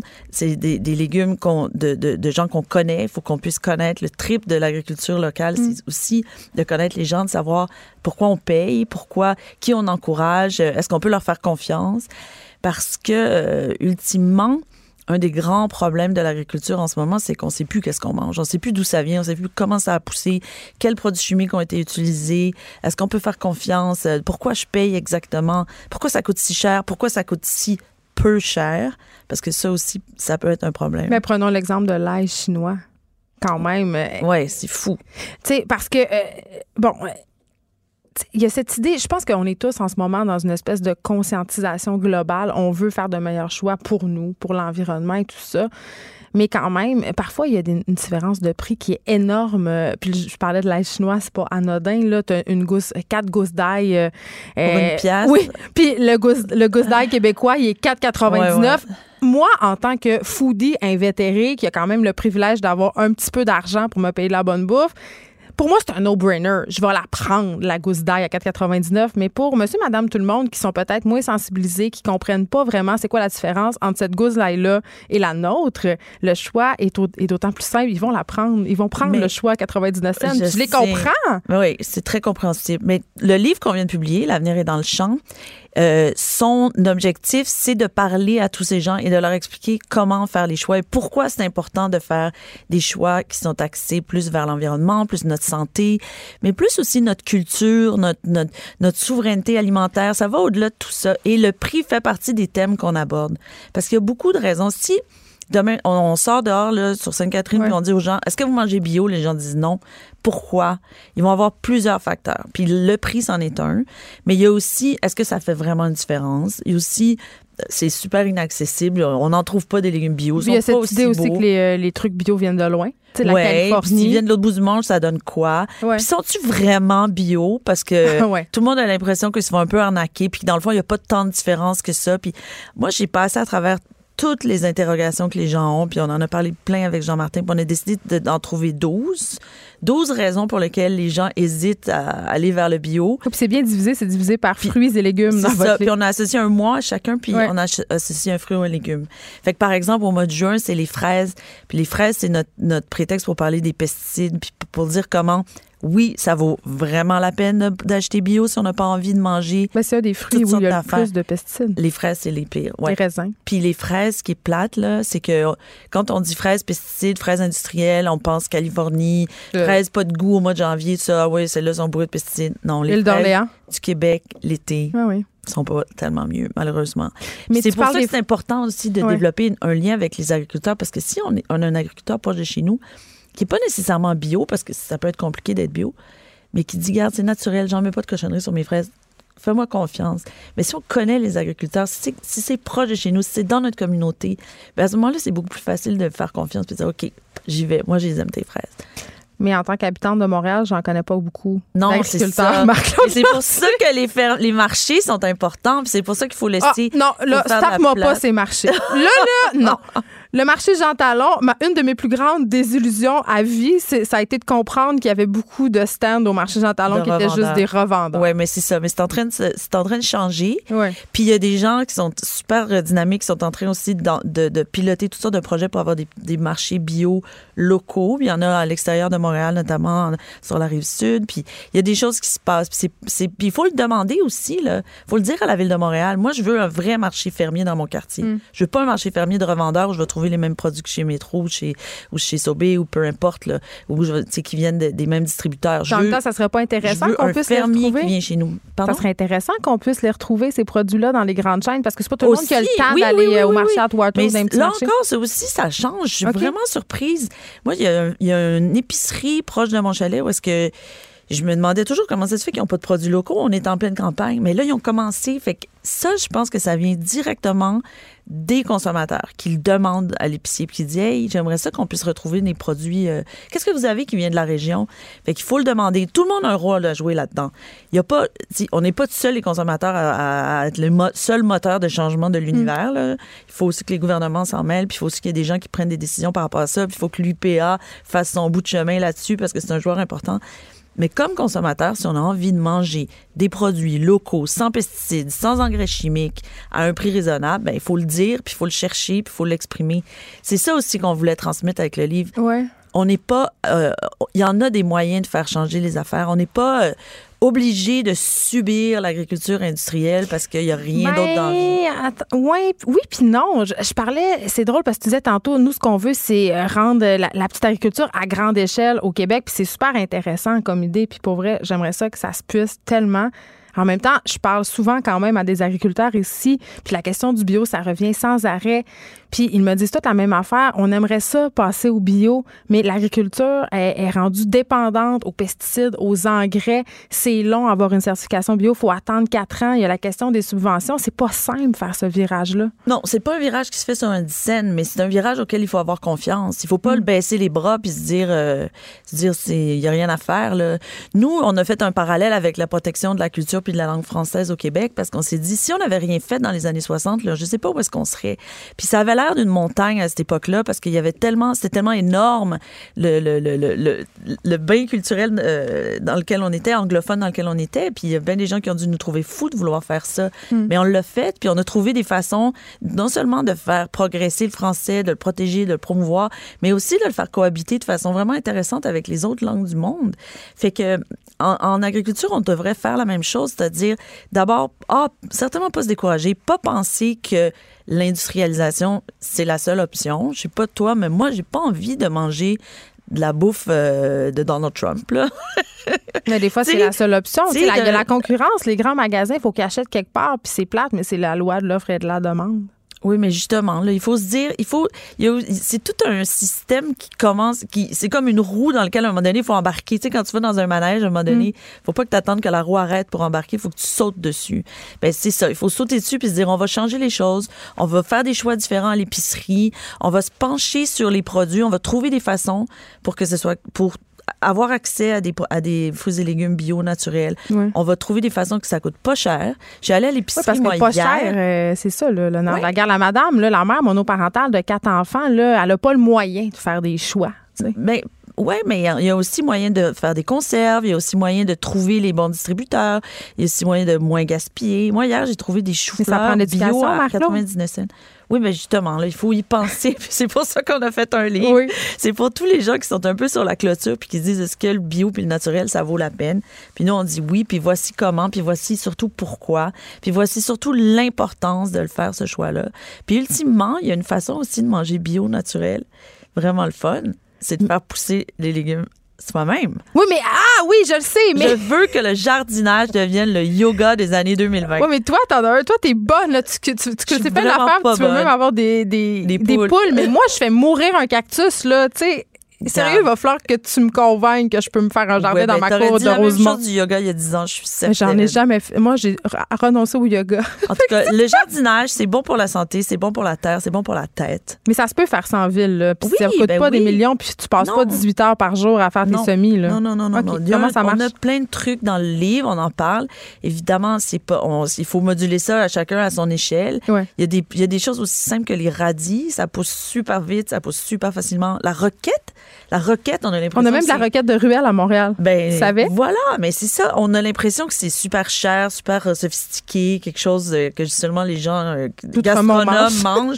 Mais c'est la chose la plus facile à faire pousser. L'oseille aussi. L'oseille, il faut se battre avec pour qu'elle repousse pas l'année d'après. Il y a toutes sortes de choses qu'on peut faire pousser. C'est pas compliqué. Il faut juste euh, prendre le temps de le faire. Puis, c'est un grain, un sac de petits, de petits semis, là, ça, de petites graines, là, ça coûte pas cher. C'est pas, euh, c'est juste de prendre le temps de le faire. Puis vraiment, de voir ces légumes pousser, de s'en occuper, tout ça, ça, il y a quelque chose de très, euh, de calmant, de, de, de, de. C'est bon pour l'esprit dans nos vies de fous, Mais vraiment. as tellement raison, sauf qu'il faut faire le pas et j'ai envie de dire, il faut accepter un certain retour en arrière parce que tantôt, tu parlais des fraises en janvier, OK? On s'est habitué à ça, veux, veux pas. Tu sais, moi, je me suis habituée à rentrer dans la grande bannière puis à faire j'ai besoin de ci, j'ai besoin de ça, j'ai besoin de ci, j'ai besoin de ça, puis de pas m'occuper si on est janvier ou juin ou août. Là, je me fais l'avocat du diable un peu parce que c'est pas vrai, j'aime mieux acheter mes produits de saison, c'est meilleur. Mais quand même, si on veut passer à la vitesse supérieure, entre guillemets, puis re- redécouvrir l'alimentation plus naturelle, plus bio, il faut faire des deuils. Ce- moi, c'est ce que je pense. Ben oui, à moins que tu aies fait congeler tes fraises que tu as achetées euh, au mois de juin. C'est beaucoup de gestion. Ben non, Mais ça fa- se peut, Non, non. Faire congeler des fraises, c'est pas beaucoup de gestion. Si tu me dis faire des conserves ou faire Ouais. des confitures, là, t'as un petit peu plus de niveau de travail. Mais faire congeler, là, franchement, c'est l'affaire la plus facile. Moi, je le fais avec les tomates. Je fais même pas des pots de tomates parce que je trouve que c'est trop de job ou de la sauce, je trouve que c'est trop de job. Ouais. Je prends mes tomates, j'y lave, j'enlève le petit pédoncule, le petit bout vert, puis je mets ça dans des sacs de congélation, puis ça dure tout l'hiver. Puis quand il dégèle, la peau s'enlève tout seul. Si on prend la peine de regarder ça, là, c'est pas vrai que ça prend du temps. C'est comme les gens disent, je peux voir quand tu as le temps de faire ton bouillon. Euh, Faire du bouillon, ça prend zéro temps. Là. Ouais, les gens qui cuisinent pas, mais qui cuisinent une carcasse, tu mets de l'eau dans le truc, puis tu t'en vas regarder Netflix, là. C'est vrai. Mais, on dirait que c'est plus dans notre ADN. On a perdu ça. Oui, ben c'est ça. C'est mais, triste, ça. mais moi, j'espère que les gens qui vont lire, lire le livre, ils vont avoir envie de nouveau de se pencher là-dessus. Puis, puis ce, que, ce qui est important de retenir aussi du livre, c'est que euh, on n'est pas dans un univers où est-ce qu'on cherche la perfection, où est-ce qu'on va partir aujourd'hui, de- demain matin, puis on va devenir 100% bio, 100% parfait, 100% conserve, 100%, 100% euh, en saison, 100% local, 100% zéro déchet. Comme non, on se calme. On reste réaliste. L'idée, c'est juste de faire mieux. De faire mieux, puis de faire un petit peu mieux maintenant, puis peut-être encore un peu mieux en 2020, puis encore un peu mieux en 2021, pour progresser tranquillement, puis surtout pas baisser les bras, parce que si on continue comme ça, la, la nourriture qu'on va manger, on saura plus c'est quoi. Là. Ça s'en Elle va être morte. elle va être morte. Mais les lobbies alimentaires Elle va venir de l'autre bout du monde, ça va être bourré de produits chimiques. En plus, ce- cette nourriture-là nous rend malades. là. Les statistiques sont pas belles sur nos, sur le taux de diabète, sur l'embonpoint, l'obésité, blablabla. Fait que ça fait partie du virage. On est en train de démolir nos sols, de, sur, de surexploiter nos sols, de les polluer, de tout messer avec notre environnement pour produire de la nourriture qui nous rend pas en santé, qui nous... Mais qui- pour produire vite parce qu'on est Ouais. beaucoup. Fait que euh, ça marche pas. On s'en va directement dans le mur. Il y a des études, là, par exemple, sur les terres de Montérégie au Québec. Il y a des terres noires extrêmement riches au sud de Montréal. Les des terres, là, on les voit, là, elles sont belles, elles sont noires, tout ça. Ben, les techniques agricoles actuelles sont en train de les massacrer. Puis le, le, on parle pas là, de il y en aura plus dans 300 ans, il y en aura plus dans 50 ans. C'est vraiment proche. Fait qu'il faut changer les méthodes. Il faut changer les méthodes de culture. Là, il y a plusieurs problèmes qui sont rattachés à ça. L'érosion, notamment à cause du, euh, du, du labour qui est trop profond puis qui, qui démolit la structure des terres, fait mourir les vers de terre qui sont importants, etc., etc. Fait que l'agriculture industrielle est en train de massacrer notre propre capacité de nous nourrir. Tiens, comme on, on, on, on, f- on chauffe la maison avec le, avec le toit, avec le bois des murs. Là, il y a quelque chose d'absurde dans, dans la façon dont on utilise nos ressources. Mais les gens veulent continuer à manger deux poulets pour 12 C'est ça le problème. Ben, de plus en plus, les gens vont euh, switcher pour euh, vont euh, accepter de manger des, Des lentilles. pois chiches, des lentilles. Il y a tout le virage vegan qu'on voit. Moi, j'ai plus, euh, j'ai plus confiance euh, que toi, Geneviève. Je vois les, les tendances, je vois comment les gens changent.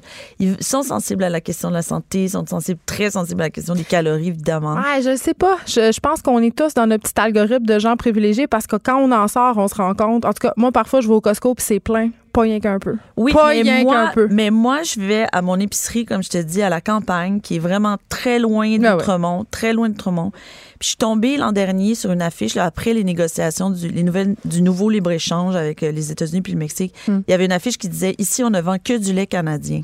Ben oui. Puis Quand eu tout le mouvement ça- avec le ketchup aussi, euh, qui voulait, euh, Heinz qui voulait plus acheter ses tomates au Canada. Ben, moi, quand j'ai vu « Ici, on ne vend que du lait canadien », dans cette épicerie-là, Ouais. je me suis dit « Oh, il y a une conscientisation sur l'origine des produits qui est beaucoup plus euh, vaste, beaucoup plus grande, beaucoup plus profonde qu'on pense. Puis je pense qu'il faut pas sous-estimer l'attachement des Québécois, de tous les Québécois, pour leur patrimoine agricole, leur patrimoine alimentaire. C'est pour ça que le lien avec la culture dans les villes est hyper intéressant. On est dans une espèce de nationalisme alimentaire et c'est très bien. Mais j'espère, puis j'espère qu'il va grandir parce que c'est un, puis c'est, un nationalisme qui ne doit pas se limiter ici. C'est comme on doit créer des confréries du monde entier de gens qui veulent protéger leur terroir puis faire la promotion de ce qui vient de leur terroir à eux puis puis pas se laisser anéantir par l'agriculture industrielle comme si c'était inévitable. C'est pas vrai que c'est inévitable. Donc, tu vas les élever, tes poules québécoises, marc Mais oui, mais j'en ai, j'ai passé mon été avec trois poules dans mon jardin. Là. Je les ai données à un fermier qui va les garder pour l'hiver. Tu récupères les mêmes poules? Mais ben, peut-être je vais lui laisser. Je pense que je vais lui laisser puis je vais en... Tu feras pas un bouillon avec, là? Non, je, non, je disais non. Ça s'appelle L'avenir est dans le champ. C'est publié aux éditions de la presse par Jean-Martin Fortier et Marc-Claude Lortie. Allez vous chercher ça. C'est une belle réflexion sur notre façon de nous alimenter et ça donne quand même beaucoup de, de pistes de solutions et même de l'espoir. Merci. Ah, merci Geneviève. Les, effrontés. Avec Geneviève Peterson. Les vrais enjeux, les vraies questions. Vous écoutez Les effrontés. Bon, bon, bon, faisons un petit retour sur le débat qui fait rage en ce moment et qui divise la population québécoise. Euh, ce débat entre la ministre de la Culture et des Communications, Nathalie Roy, et la députée euh, solidaire Catherine Dorion. Elle est en ligne, Madame Dorion. Bonjour, Catherine. Allô? Euh, on va refaire une mise en contexte. Euh, tu es venu vendredi à mon émission parce que tu avais publié une vidéo, euh, tout d'abord sur Instagram, je crois, une vidéo qui a été vue plus d'un million de fois quand même sur Internet, où tu mettais en lumière un échange entre toi et la ministre de la Culture, Nathalie Roy, pendant ce qu'on appelle une interpellation, c'est-à-dire que tu lui posais une question et tu la questionnais par rapport aux 50 millions octroyés par le gouvernement caquiste pour le financement de la presse écrite et ce qu'on comprenait dans ce vidéo-là, c'est qu'elle n'avait pas vraiment répondu à la question. Ça, c'est ce qu'on savait vendredi. Bon. C'est ça. Mais y a aussi la réalité, là, dans toute l'interpellation, elle n'a pas répondu à la question, contrairement à son. Parce que, évidemment, tu sais, je savais que euh, quand la vidéo a commencé à pogner vraiment beaucoup, je me suis dit, c'est sûr que là, euh, du côté de la CAQ, ils sont en gestion de crise, puis ils disent, on va être obligé de répondre. Donc, mm-hmm. j'attendais un peu quelle va être la réponse. Puis euh, la réponse de la ministre, ça a été, pour continuer la mise en contexte, de sortir sur sa page Facebook un vidéo où elle dit Regardez, je pense que la vidéo dure deux, trois minutes, elle dit euh, Catherine Dorion euh, a fait un montage et je répondais à la question. Et là, quand on écoute la vidéo, ce dont on se rend compte, c'est que il n'y a pas de réponse à ma question. pourquoi, dans le 50 millions qui a été octroyé à la presse écrite, mm. pourquoi est-ce qu'une partie va aller au salaire de chroniqueur. Et il y a à aucun moment de ce qu'elle a mis sur Internet, il y a une réponse. Ceci dit, son spin a été, disons, gobé par euh, quelques chroniqueurs et repris. Fait que là, c'est là, c'est là que maintenant le, débat se lève un peu. Mais quand on écoute, puis j'invite les gens à aller l'écouter, là, il n'y en a pas de réponse. OK. Euh, je veux juste préciser là, que pour ceux qui voudraient nous critiquer parce qu'on reçoit encore Mme Dorion, on voulait inviter la ministre Roy pour un débat. La ministre n'était pas disponible. Par contre, elle était là ce matin chez mon collègue euh, Benoît Dutrisac. Il lui a parlé et euh, elle a commenté justement cette affaire-là. On peut l'écouter. Le, montage qu'elle a fait? Ouais ben moi je trouve malhonnête intellectuellement parlant. Mhm. C'est sa perception, c'est sa vision des choses, je veux bien, mais ce qu'elle fait, c'est qu'elle induit la population en erreur. Puis là, je vais vous dire pourquoi, euh, Monsieur Dutrisac. Euh, on, la connaît tous, euh, notre députée de d'Orion, elle se spécialise, elle est très douée dans la polémique, créer des polémiques. Elle vient d'en créer une autre. D'ailleurs, ça s'est passé mercredi. On est lundi, on en parle encore. Et alors là, elle gagne sur toute la ligne. On parle d'elle et c'est ce qu'elle aime. Et la polémique, la voici. Euh, lorsque euh, elle a mis sa vidéo en ligne, qui donne nettement l'impression que je suis incapable de m'exprimer, que mhm. je ne comprends rien. Elle aurait voulu euh, me faire mal paraître qu'elle n'aurait pas fait mieux. Euh, là, ça a commencé à déraper sérieusement sur les médias sociaux. Et là, moi, j'ai un problème quand, lorsque sur mes pages personnelles, euh, il commence à apparaître des commentaires de ses admirateurs et que je... Eh, Madame Dorion, quand quand vous entendez ça, là, elle dit que vous avez manipulé des images, que vous avez fait du montage à Québec solidaire, que vous avez fait ressortir ce que vous voulez bien, est-ce qui servait votre propos. Est-ce, que c'est le cas? Est-ce que vous avez euh, bénéficié de la magie du montage, comme on dit? Il y a trois choses. ce que nous, on voulait faire euh, paraître dans ce montage-là, c'était pas euh, lié à la question médiatique, hein, la question des chroniqueurs. Je pense que tout le monde l'a compris. Ce qu'on voulait faire comprendre, c'était à quel point l'art de ne pas répondre aux questions est utilisé à fond la caisse par les ministres. Et plusieurs fois, j'ai dit, c'est pas la ministre Roy qui fait ça particulièrement, c'est tout le monde depuis des décennies. Et je veux pas rire d'elle particulièrement. Donc, le point, on l'a fait et je veux dire, je mets au défi quiconque d'aller écouter le deux heures de l'interpellation au complet, je le répète, il n'y a pas de réponse. Même dans, là où la ministre dit qu'elle a répondu, il n'y en a pas de réponse. Et vous allez voir que ça, c'est à se péter la tête sur les murs. C'est vraiment, euh, c'est fou là, comment on dévie. Donc, ce point-là, il a été fait. Évidemment, on utilise le montage si j'avais mis le deux heures de l'interpellation, qui est d'ailleurs disponible sur le site de l'Assemblée nationale pour tout le monde, mais si je l'avais mis, euh, j'aurais pas. Évidemment, le montage, c'est une forme mm. d'écriture aujourd'hui. Moi, j'ai pas honte de ça.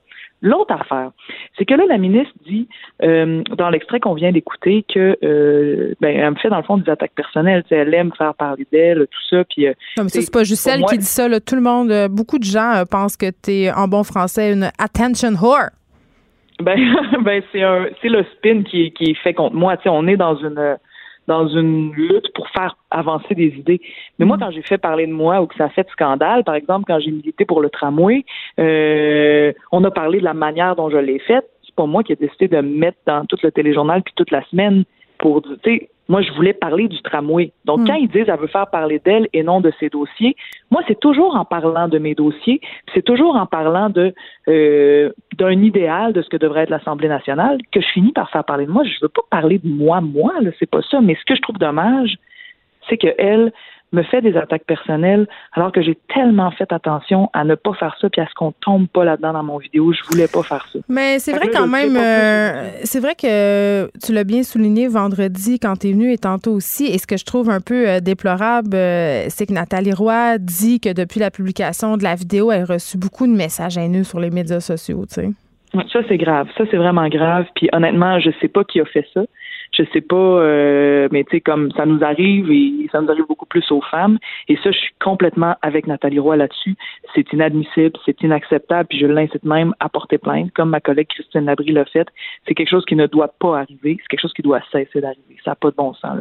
Puis ce que j'ai tu sais, je veux dire, dans, dans, ce que j'ai publié pour expliquer euh, la, non-efficacité, disons, de nos non-débats et des non-réponses de la ministre et des autres ministres en général, mm dans mon vidéo, c'était exempt d'attaque personnelle et c'était voulu parce que je le sais à quel point, surtout la ministre en tant que femme, je le sais à quel point elle, peut être vulnérable à ce genre d'affaires-là. Puis moi, ça me ça me préoccupe grandement que des gens se sentent autorisés à libérer de la haine comme ça sur des femmes politiciennes juste parce que euh, pour une raison que je comprends pas trop, mais bref, ça me ça me déboussole, ça me déprime. Hmm. Puis je suis complètement avec la ministre de ce côté-là. là euh, j'ai une question que je me pose souvent, puis j'ai envie de la poser. Pourquoi si tu te remets de tatou. Pourquoi, pourquoi c'est mal? C'est, pourquoi c'est mal de vouloir faire parler de soi? Puis quand je dis faire parler de soi, ça veut pas dire faire parler de soi personnellement, mais d'attirer l'attention sur soi avec des méthodes de communication pour porter des dossiers ou porter un message politique. On sait, euh, puis même Nathalie Roy l'a souligné dans plusieurs de ses interventions, en politique, si tu fais pas parler de toi, t'es personne. Donc, pourquoi tu as l'impression mhm. qu'on te reproche euh, tout le temps de voler de show ou de faire un show? Euh, je ne sais pas pourquoi on me reproche ça, mais c'est sûr que plus je plus nos messages se rendent, parce que c'est les messages que, que je porte, c'est un message d'un mouvement, d'un parti politique. On est toute une mm. gang à vouloir que ces messages-là percolent.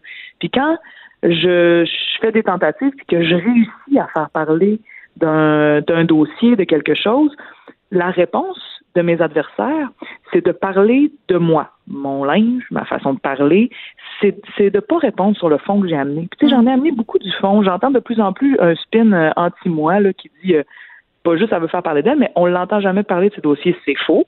J'ai parlé abondamment et j'ai réussi à faire parler abondamment du tramway, du troisième lien, du patrimoine, de la crise des médias, des GAFAM. J'en ai parlé en masse. Ça se retrouve partout dans les médias pour quiconque veut chercher.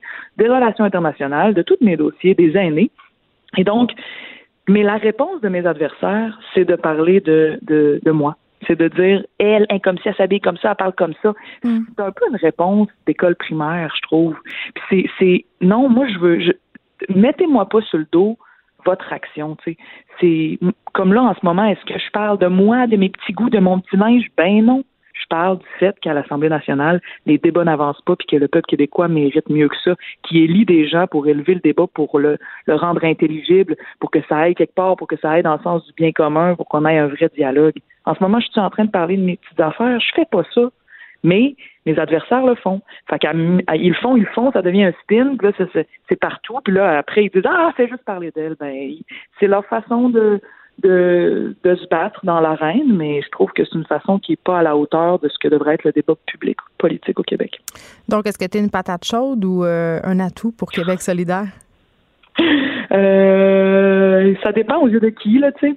Pour bien des gens, il y a du mouvement, il y a, y a des gens qui trouvent ça extraordinaire, là, tu sais. Il y a des gens qui nous supportent par milliers puis qui disent c'est le fun, puis ça crée enfin hmm. des lignes claires avec un vrai débat, puis moi, ça, j'en suis fière. Pour ceux qui n'aiment pas ça, ben, je pense qu'à long terme, les gens et les Québécois, surtout comme peuple, on apprécie ceux qui restent eux-mêmes puis qui se tiennent droit devant les tentatives d'intimidation puis de rentrer dans le rang. Puis cette euh, cette intransigeance là à être moi-même qu'ont eu bien d'autres députés de QS et qu'ont d'autres députés de QS, cette intransigeance là, ça va être la même quand on va être au pouvoir face au lobby puis face au monde qui vont vouloir nous manipuler. Fait que pour moi c'est une bonne chose puis je suis sûr qu'à un moment donné ceux qui nous aiment pas pour l'instant vont remarquer ça puis remarquer que c'est une qualité. Catherine Dorion, égérie de la droite, pas de la droite, de la gauche déjantée, féministe, sulfureuse, tout ça.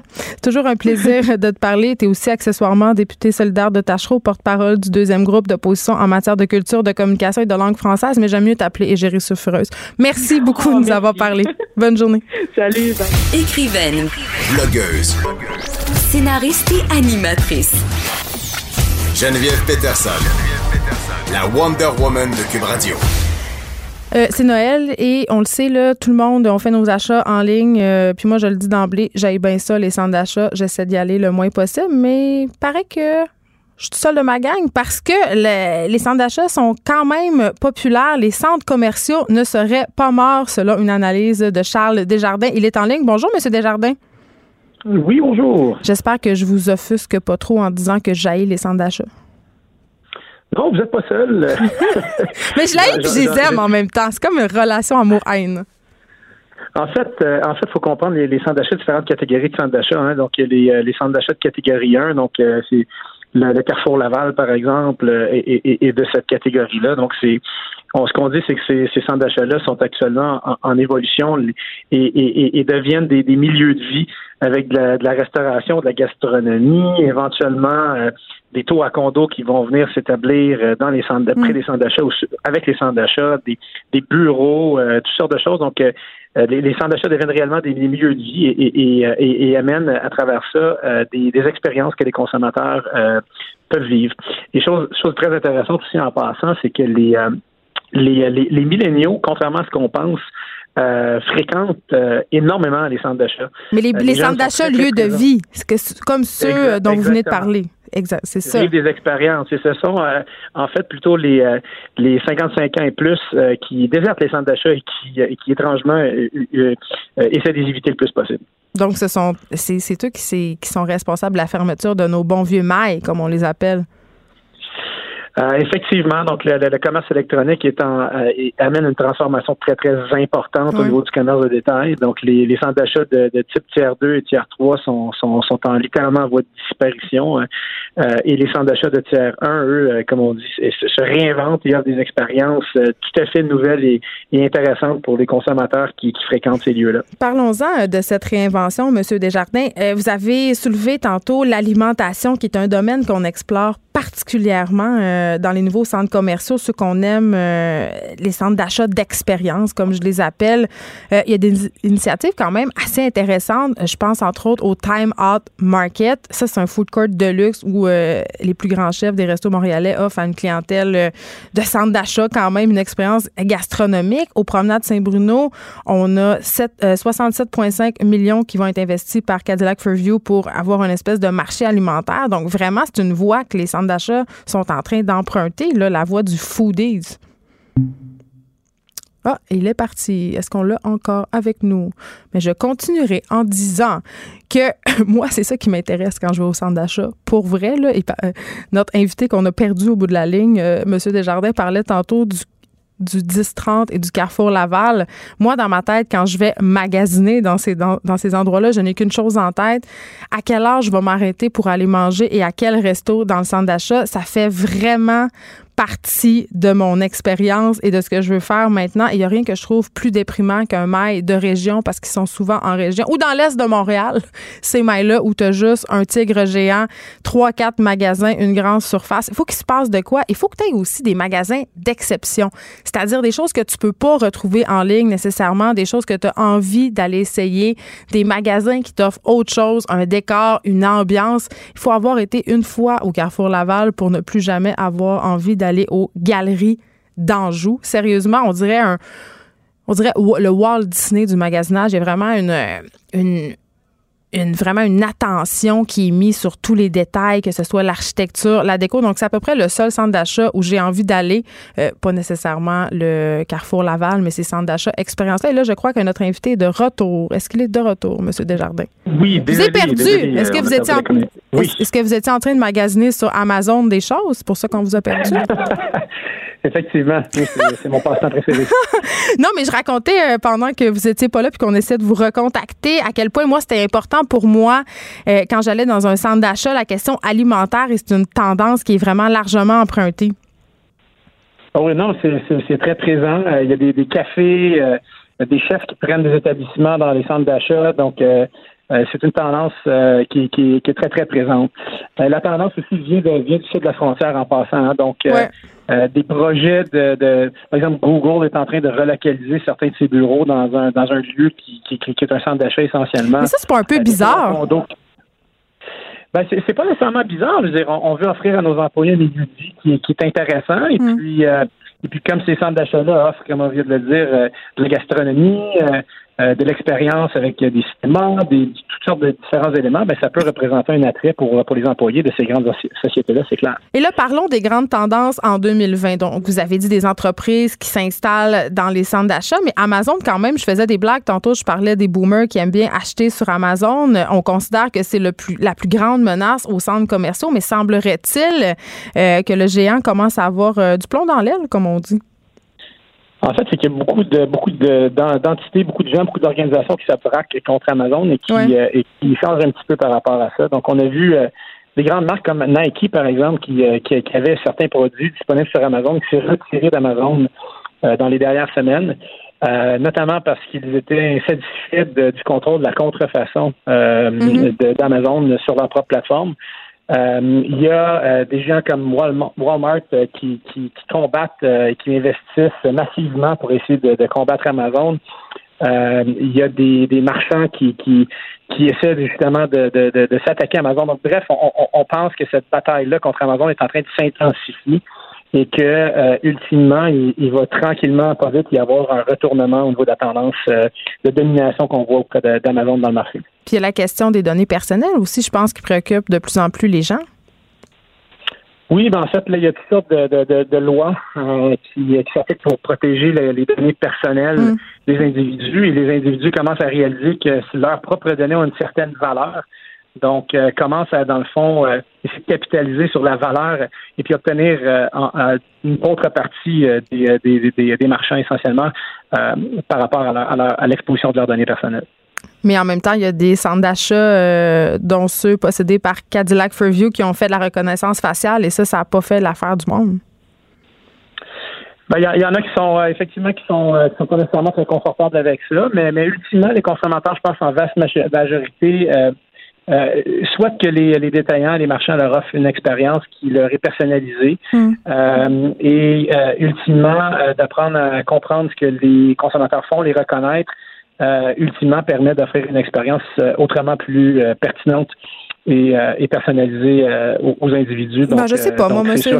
Je sais pas, moi, monsieur Desjardins, si je trouve ça, je trouve plutôt que c'est une façon d'accumuler des données pour nous justement faire des fiches pour vendre ça à d'autres entreprises. Je pense pas que ça soit très populaire auprès de la clientèle, bien honnêtement, et sauf votre respect. Non, mais vous avez droit à votre opinion. Il y a, des, c'est sûr qu'il y, y, a des débats à ce niveau-là. Il y a quand même des sondages, par contre, qui ont eu lieu par le passé pour pour demander aux gens, bien entendu, dans le respect de leurs données personnelles. Donc, il faut ah. comprendre que la donnée est anonymisée, donc elle n'est pas elle n'est pas associée nécessairement à, à votre adresse et, à vos informations mm. personnelles, mais, euh, mais que les, consommateurs s'attendaient à ce que leurs leur marchands les, reconnaissent et puis leur offrent une, expérience personnalisée. Pensez juste quand vous êtes dans un magasin, si, vous, allez là depuis plusieurs années mm. et, que, le vendeur vous reconnaît par, par votre nom, puis euh, vous amène vous montrer des produits là, qui, qui sait que vous allez aimer, euh, ben, ça fait de votre expérience clairement quelque chose de, de, de, plus, de plus agréable et vous êtes susceptible de, de vouloir retourner auprès de ce marchand-là. Donc, si on, si on retire la notion de technologie derrière ça et, et, et de, de, données confidentielles, puis qu'on regarde euh, ce que les gens s'attendent, ben, recevoir une expérience de cette nature-là est, très séduisant pour, pour les gens. Mais ce que j'aime, c'est qu'ils me reconnaissent pour vrai, pas qu'il y ait une fiche avec ma face. Mais en tout cas, on pourrait s'ostiner longtemps. Monsieur Desjardins, merci, vice-président principal d'Absolunet. On se parlait par rapport euh, à cette popularité quand même grandissante des centres commerciaux qui ne seraient pas morts malgré la popularité du magasinage en ligne. Merci beaucoup de nous avoir parlé. Écrivaine. Blogueuse.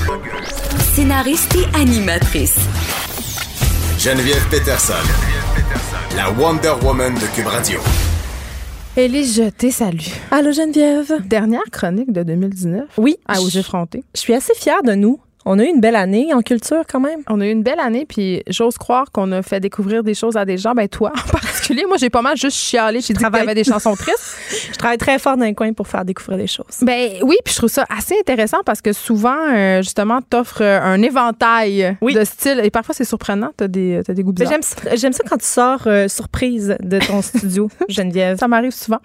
OK, là tu nous présentes ta revue culturelle de l'année. Oui. Et, j'ai envie de dire sortez vos pads et vos crayons, mais ça existe comme plus des pads des crayons. Non, mais le bloc OK, boom, le bloc note de votre téléphone ou de votre tablette, euh, peu importe l'appareil que vous utilisez, parce que je vais vous faire des suggestions. C'est des choses que j'ai vues cette année et c'est ma chose préférée de chaque catégorie. Oh! Et euh, donc, c'est vraiment mes préférences personnelles. Fait que ça, ça se peut que ça soit plate finalement. c'est nullement objectif, sachez-le. Il n'y a pas, pas un travail journalistique. Non, c'est ça. Mais euh, de, de moi, mon point de vue critique, ce sont les meilleures choses culturelles de l'année. Premièrement, le mon film québécois préféré de l'année. Est-ce que tu en as un, toi, Geneviève? Un film québécois de l'année? Ben, je pense que ça serait euh, Jeune Juliette. OK. J'ai aimé J'ai beaucoup aimé Jeune Juliette, mais euh, j'ai donné mon étoile à Il pleuvait des oiseaux. Ah! Ah, elle va pleurer. Elle est fâchée. Ça sort euh, là, là, sur vidéo, sur ah! commande-demande. Parce que tu l'as pas vu Pendant le temps des fêtes. Non, OK, mais c'est correct. Parce que ça va te faire une activité pour le temps des fêtes. Parce qu'il faut que tu vois ce film-là. C'est un drame, mais un drame joli. Je m'explique. Euh, premièrement, donc, c'est scénarisé par Louise Archambault avec Catherine Léger, d'après le roman de Jocelyne Saucier, que moi, j'avais beaucoup aimé. Et euh, donc, on rencontre Tom et Charlie, qui sont euh, Rémi Girard et Gilbert Scott. Ah, on les a jamais vus. on les a jamais vus. Eux autres sont nouveaux. ils vivent dans le bois parce qu'ils veulent rien savoir de personne. Ils veulent vivre par eux-mêmes sans avoir à rendre de compte. Et ils rencontrent euh, ben, il y a Gertrude, en fait, qui est jouée par André Lachapelle. Ça, c'est un beau nom. Quelle magnifique dame, André Lachapelle. Je, l'ai toujours trouvée magnifique, cette dame-là. Et euh, je ne veux pas, commenter ta face, mais non. Mais le... C'est pas elle qui est morte? Non. Et euh, elle les supplie de pouvoir se joindre à eux pour éviter de retourner là où elle était, c'est-à-dire qu'elle était internée. Et là, euh, on jongle avec euh, des émotions, mais on, on un beau film d'honneur. On, on s'apitoie pas en fait. Ah. Il y a une belle leçon sur le besoin d'être aimé, le droit aussi de choisir de ce, qu'on veut faire de sa propre vie là, sans avoir à répondre aux standards ou à ce que les autres nous disent de faire. Il paraît qu'il y a une scène de sexualité entre des vieilles personnes. Oui, Geneviève, il y a une scène de sexualité. Juste pour ça, je trouve que c'est le fun. à partir du 17 décembre en exclusivité sur Illico et les jetés. Ah bon, hein, la belle affaire. Je voulais même pas faire de plug, puis j'en fais une. Mais je suis là pour ça. Euh, donc, euh, l'adaptation du roman est faite avec beaucoup de finesse et je recommande euh, ce film-là. Un roman de Jocelyne Saucier. Oui. Et donc, film étranger aussi, parce qu'il n'y a pas juste des films au Québec. Hein. J'ai regardé aussi des films qui venaient d'ailleurs. Puis ça, quand on dit film étranger, c'est pas les États-Unis. Pas film étranger, oui, c'est les États-Unis. Oui, ah, OK, aussi? Oui, ben, film, en fait, moi, j'ai fait Québec puis out of Québec. Là, je, je, classe les choses en, en deux catégories. nous autres puis eux autres. Exactement. Euh, c'est un film américain, euh, effectivement, qui, d'habitude, là, c'est ça, tu chiales tout le temps que j'ai de la musique triste, des affaires tristes. Là, euh, j'avais envie de te suggérer une comédie parce que c'est rare que on parle des comédies comme étant des grands films. Ça arrive pas souvent. Tu sais, souvent. Oh, c'est le cas, c'est tellement bon. Exactement. Et je vais remédier à la situation. Le film Booksmart, est-ce que tu as vu Non, j'ai pas vu. Non. Ça met en vedette deux adolescentes, Caitlin Dever qui joue Amy et Benny Falstein qui joue Molly. Et là, euh, les deux filles, donc deux adolescentes, euh, je te parlais, tu sais, la, la semaine dernière, euh, du film de Noël Let It Snow. Tu l'as écouté finalement je sur Netflix? Euh, aimé ça? Ben là, OK, j'ai super aimé ça. Le seul problème, c'est que je l'écoutais avec ma fille de 9 ans, donc c'était peut-être un peu inapproprié.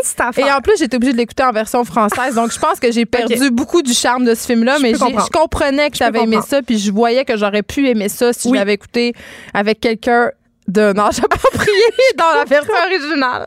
Puis tu sais, je t'avais dit que dans ce film-là, je trouvais ça super beau comment on abordait l'homosexualité sans la souligner oui, trop super. à grands traits. C'est le cas ici aussi, mais là, on va encore plus loin parce que Amy, l'une des deux jeunes femmes qui euh, ont les personnages principaux, est vraiment... Euh, premièrement, les deux filles sont fortes et flamboyantes, mais il y en a une des deux qui est lesbienne et le film aborde les difficultés, euh, bien entendu, en ce qui a trait à trouver quelqu'un qui a la même orientation que soi. C'est plus difficile quand tu es et aussi, euh, on aborde les premières relations physiques entre femmes. Et là, tu sais, je veux pas vous voler de punch là-dessus, mais elle sait pas trop comment s'y prendre, mais la situation devient évidemment drôle parce que c'est une comédie. Donc, on dédramatise beaucoup de choses avec ce film-là. J'ai adoré ça. Euh, euh, donc, ce sont deux élèves modèles qui décident de faire le party pendant une nuit parce qu'elles ont été des élèves modèles toute leur secondaire. Et là, finalement, elles arrivent à la dernière journée et elles ont pas encore folle. Je l'ai vu. C'est excellent. Un truc, je l'ai vu avec ma fille. Oui, c'est très bon. Et c'est le premier long métrage qui est réalisé par l'actrice américaine Olivia Wilde euh, qu'on avait connue dans Doctor House euh, notamment.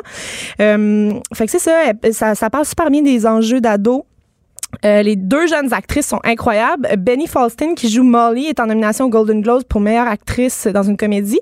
Et sa partenaire de jeu, elle, Caitlin Dever, est aussi nommée, mais pour son premier rôle dans Unbelievable, la série dont je parlais la semaine dernière, qui est super qui raconte le viol d'une jeune fille qui n'est pas crue par la police au départ. Oui, une histoire vraie. Hein. Faut pas, faut On aime ça le rappeler pour célébrer 2019. Mon exposition favorite de l'année, c'est une exposition que j'ai vue dans le cadre de ma job en cinq minutes. Donc, une exposition qui a un peu de scientifique à l'intérieur d'elle. C'est Momie égyptienne, passé, retrouvé, mystère dévoilé. Ah oui, je suis allée. Au Musée des Beaux-Arts de Montréal. C'est encore là jusqu'en mars. C'est merveilleux avec les enfants. Vous pouvez aller. On peut vraiment voir à l'intérieur de la momie qu'est-ce qui se passe parce qu'il y a des appareils, justement, scientifiques qui permettent d'y aller. des momies d'enfants. Oui, je sais. Mais gars. Non, mais ça me fait de la peine. On s'en va tout par là, là. C'est pas ça. Euh, donc, euh, c'est ça, ça vaut la peine d'y aller. La pièce de théâtre que j'ai préférée cette année, ça se passait au théâtre Denis Pelletier, La Société des poètes disparus. Et euh, ce qui est le fun, c'est que c'était réalisé, dans le fond, le, réalisateur du film, Peter Ware, c'est aussi lui qui a écrit la pièce de théâtre qui a été ensuite traduite, évidemment. Euh, fait que ça, restait vraiment près du film. Et euh, Robin Williams, euh, ben, tu sais, feu Robin Williams. Moi, j'aime tout le temps ça, profiter du temps des fêtes pour réécouter un film qui le met en vedette parce que, tu sais, j'aime les affaires un peu tristes. Puis, euh, c'est ça, je, m'ennuie des fois de, ce, de cet acteur-là. Fait que réécouter la, la Société des poètes disparus pendant le temps des fêtes, ça ah pourrait être bon. C'est tellement un bon film. Oui. Mais moi, c'est Le Parrain 2. Ça sert à rien. Euh, petite mention pour mon livre préféré de l'année. J'espère que tu l'as lu, Chienne de Marie. Ah mon Dieu, oui, parmi euh, dans mon top 2. oui, une autofiction sur la violence dont elle a été victime durant sa jeunesse. Tu sais qu'elle sera publiée en France en 2020. Une belle nouvelle pour la jeune trentenaire, premier livre, une jeune autrice en plein essor. Fait qu'on on applaudit ça. Ça vaut la peine de parler euh, avec autant de force de la violence parce que euh, elle nous donne pas de break hein, dans ce livre-là. C'est vraiment non, comme. lisez pas ça si vous êtes traversé une petite déprime du temps des fêtes. C'est un conseil que je vous donne. Exact. Ou bien, lisez-le pour vous consoler que vos problèmes sont vraiment pas sont vraiment moins pires, finalement, que vous pensiez. Mon album de l'année, c'est euh, l'album de Laurent San qui s'appelle hmm. Première apparition. Yeah. Ah ouais.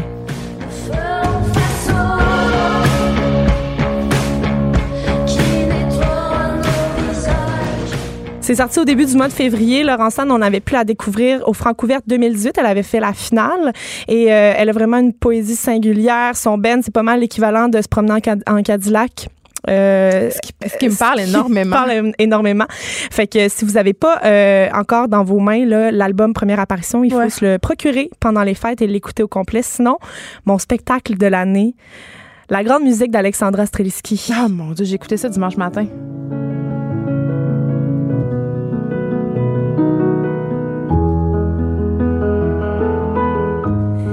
Beau avec ça, Geneviève, c'est que la, beau avec ça. la mise en scène de ce spectacle-là est absolument incroyable. Moi, je suis allée voir sa rentrée montréalaise au Théâtre Outremont.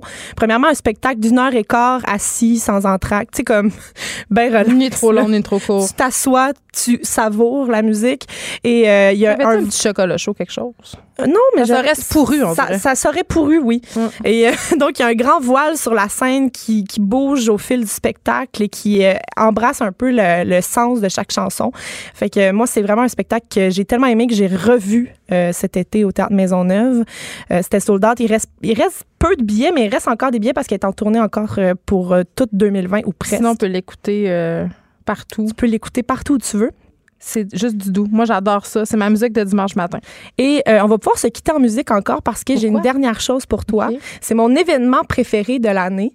Et mon le spectacle, l'événement. Non, non, mais tu vas comprendre, c'est que euh, on s'en est parlé beaucoup parce que euh, il y a eu cinq Québécois sur la courte liste du Polaris. Oui, le prix. Et le fait que cinq albums québécois fassent la courte liste du prix Polaris, c'était vraiment un, exploit. Puis ça m'a vraiment touché, ça m'a marqué cette année. Ça allait droit à ton cœur aller droit à mon cœur et j'en profite donc pour qu'on se laisse en musique avec Les Louanges qui faisait partie de la courte liste et une chanson Parkex qui fait partie de son expansion pack. Moi j'ai écouté ça aussi en fait semaine coudon. Le EP, passé? le EP là, qui vient cinq le chansons, hein, nouvelle, cinq euh, chansons juste pour te titiller puis te garder en haleine jusqu'à la prochaine fois. J'ai acheté le vinyle des Louanges et les jeter et c'est absolument agréable d'écouter ça en vinyle. Mais là c'est parce que t'écoutes pas de vinyle d'habitude? Non mais ben oui, puis non, mais je, trouve que parfois, c'est pas toujours une plus-value. Mettons, je dirais ça comme ça.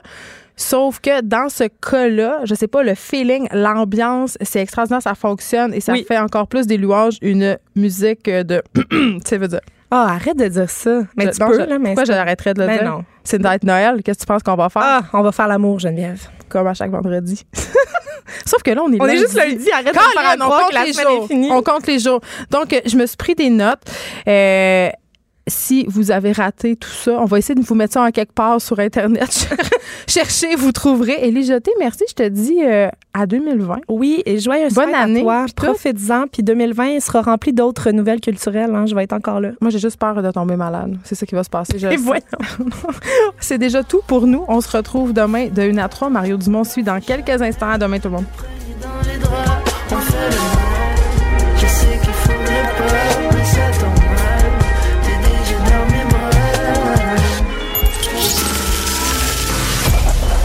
Cette émission est maintenant disponible en podcast. Rendez-vous dans la section balado de l'application ou du site cube.radio pour une écoute sur mesure en tout temps. Cube Radio, autrement dit. Et maintenant, autrement écouté.